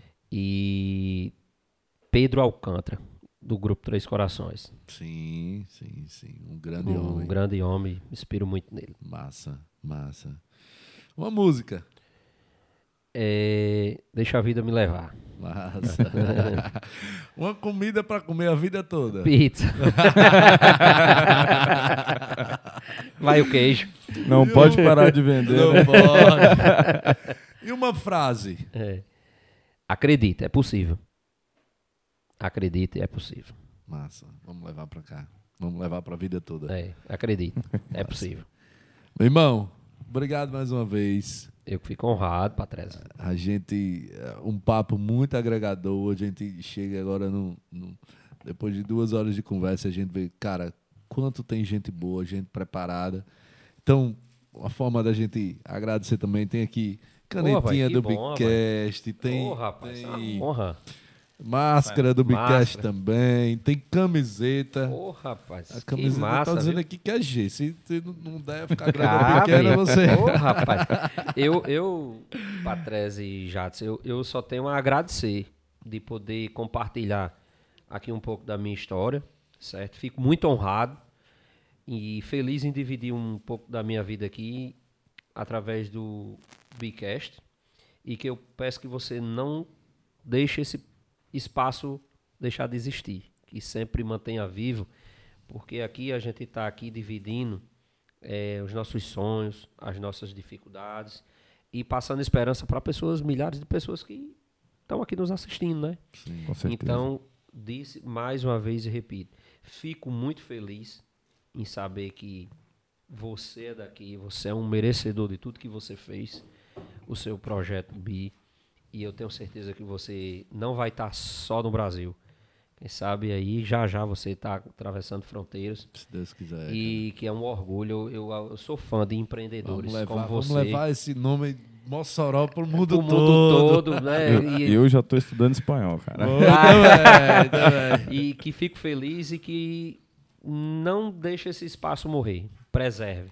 Preserve que eu fiquei muito feliz em poder dividir a minha história e vocês aqui escutando. Não, sei se como é que no final se resume a essa duas horas de pa- papo aqui, né? Aqui tem Mas no foi- máximo, no máximo uns 5 minutos de corte aí. É. Foi muito, É, muito bom. E, e é muito gratificante. Eu espero que muitas pessoas possam absorver essas dicas que eu dei aqui Massa. e que vá em frente, cara. Eu Eu absorvi um monte. Ah, Pode ter certeza. não, eu quero. Eu vou criar na minha empresa um espaço igual esse aqui para que a gente cara. também possa um dia eu convidar você para ir lá, o cara quero da ir, gente. Eu vou ir, fazer fazer agora esse nosso espaço, Deus quiser, para dividir. Sim. Somente quero ter pessoas É agregadoras. a gente tem que devolver para a sociedade o que a sociedade faz por a gente também, verdade, né? verdade. Pô, é tão legal, todo mundo nos apoia, todo Verdade. mundo. Então, pô, a gente tem que, que Retribuir. devo- retribuir. Não pode ficar só pra gente. Não pode ficar. tem fala- que dividir. Até o dinheiro ele tem que circular, ele não tem Sim. como você pega. Não, meu amigo, todo mundo tem direito de ganhar. É, Então, os nossos, nós somos, somos abençoados por Deus É. e todos são. Mas eu acho que teve uns que ele ainda deu mais um pouquinho de, de água benta. Sim. Aproveita. falando, falando em dividir com, com a sociedade aquilo que a gente conquistou, uma das coisas que ficou claro aqui, que eu vou levar, é a questão da constância. Você falou aí, passou vários anos lutando de moto, de D20, de Paraty, de D20, depois veio a Saveiro, HR. E, cara, isso não foi fácil, não foi em um ano, não foi do dia para noite. Eu vejo muito. Você viu que eu fiz questão de perguntar quanto tempo. tá? Quanto tempo, Você viu, né? né?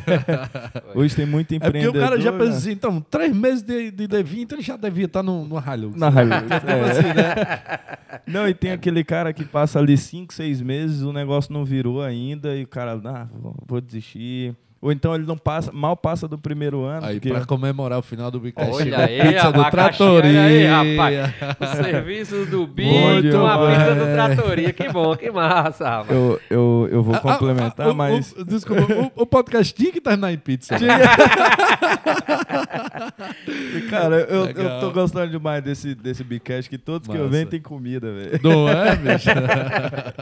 Tem que Legal. ter. Vai, Massa, faz bem então- um registro aí. Olha Sim, aí. tem que fazer, tem que fazer. Massa. É isso aí, meu povo.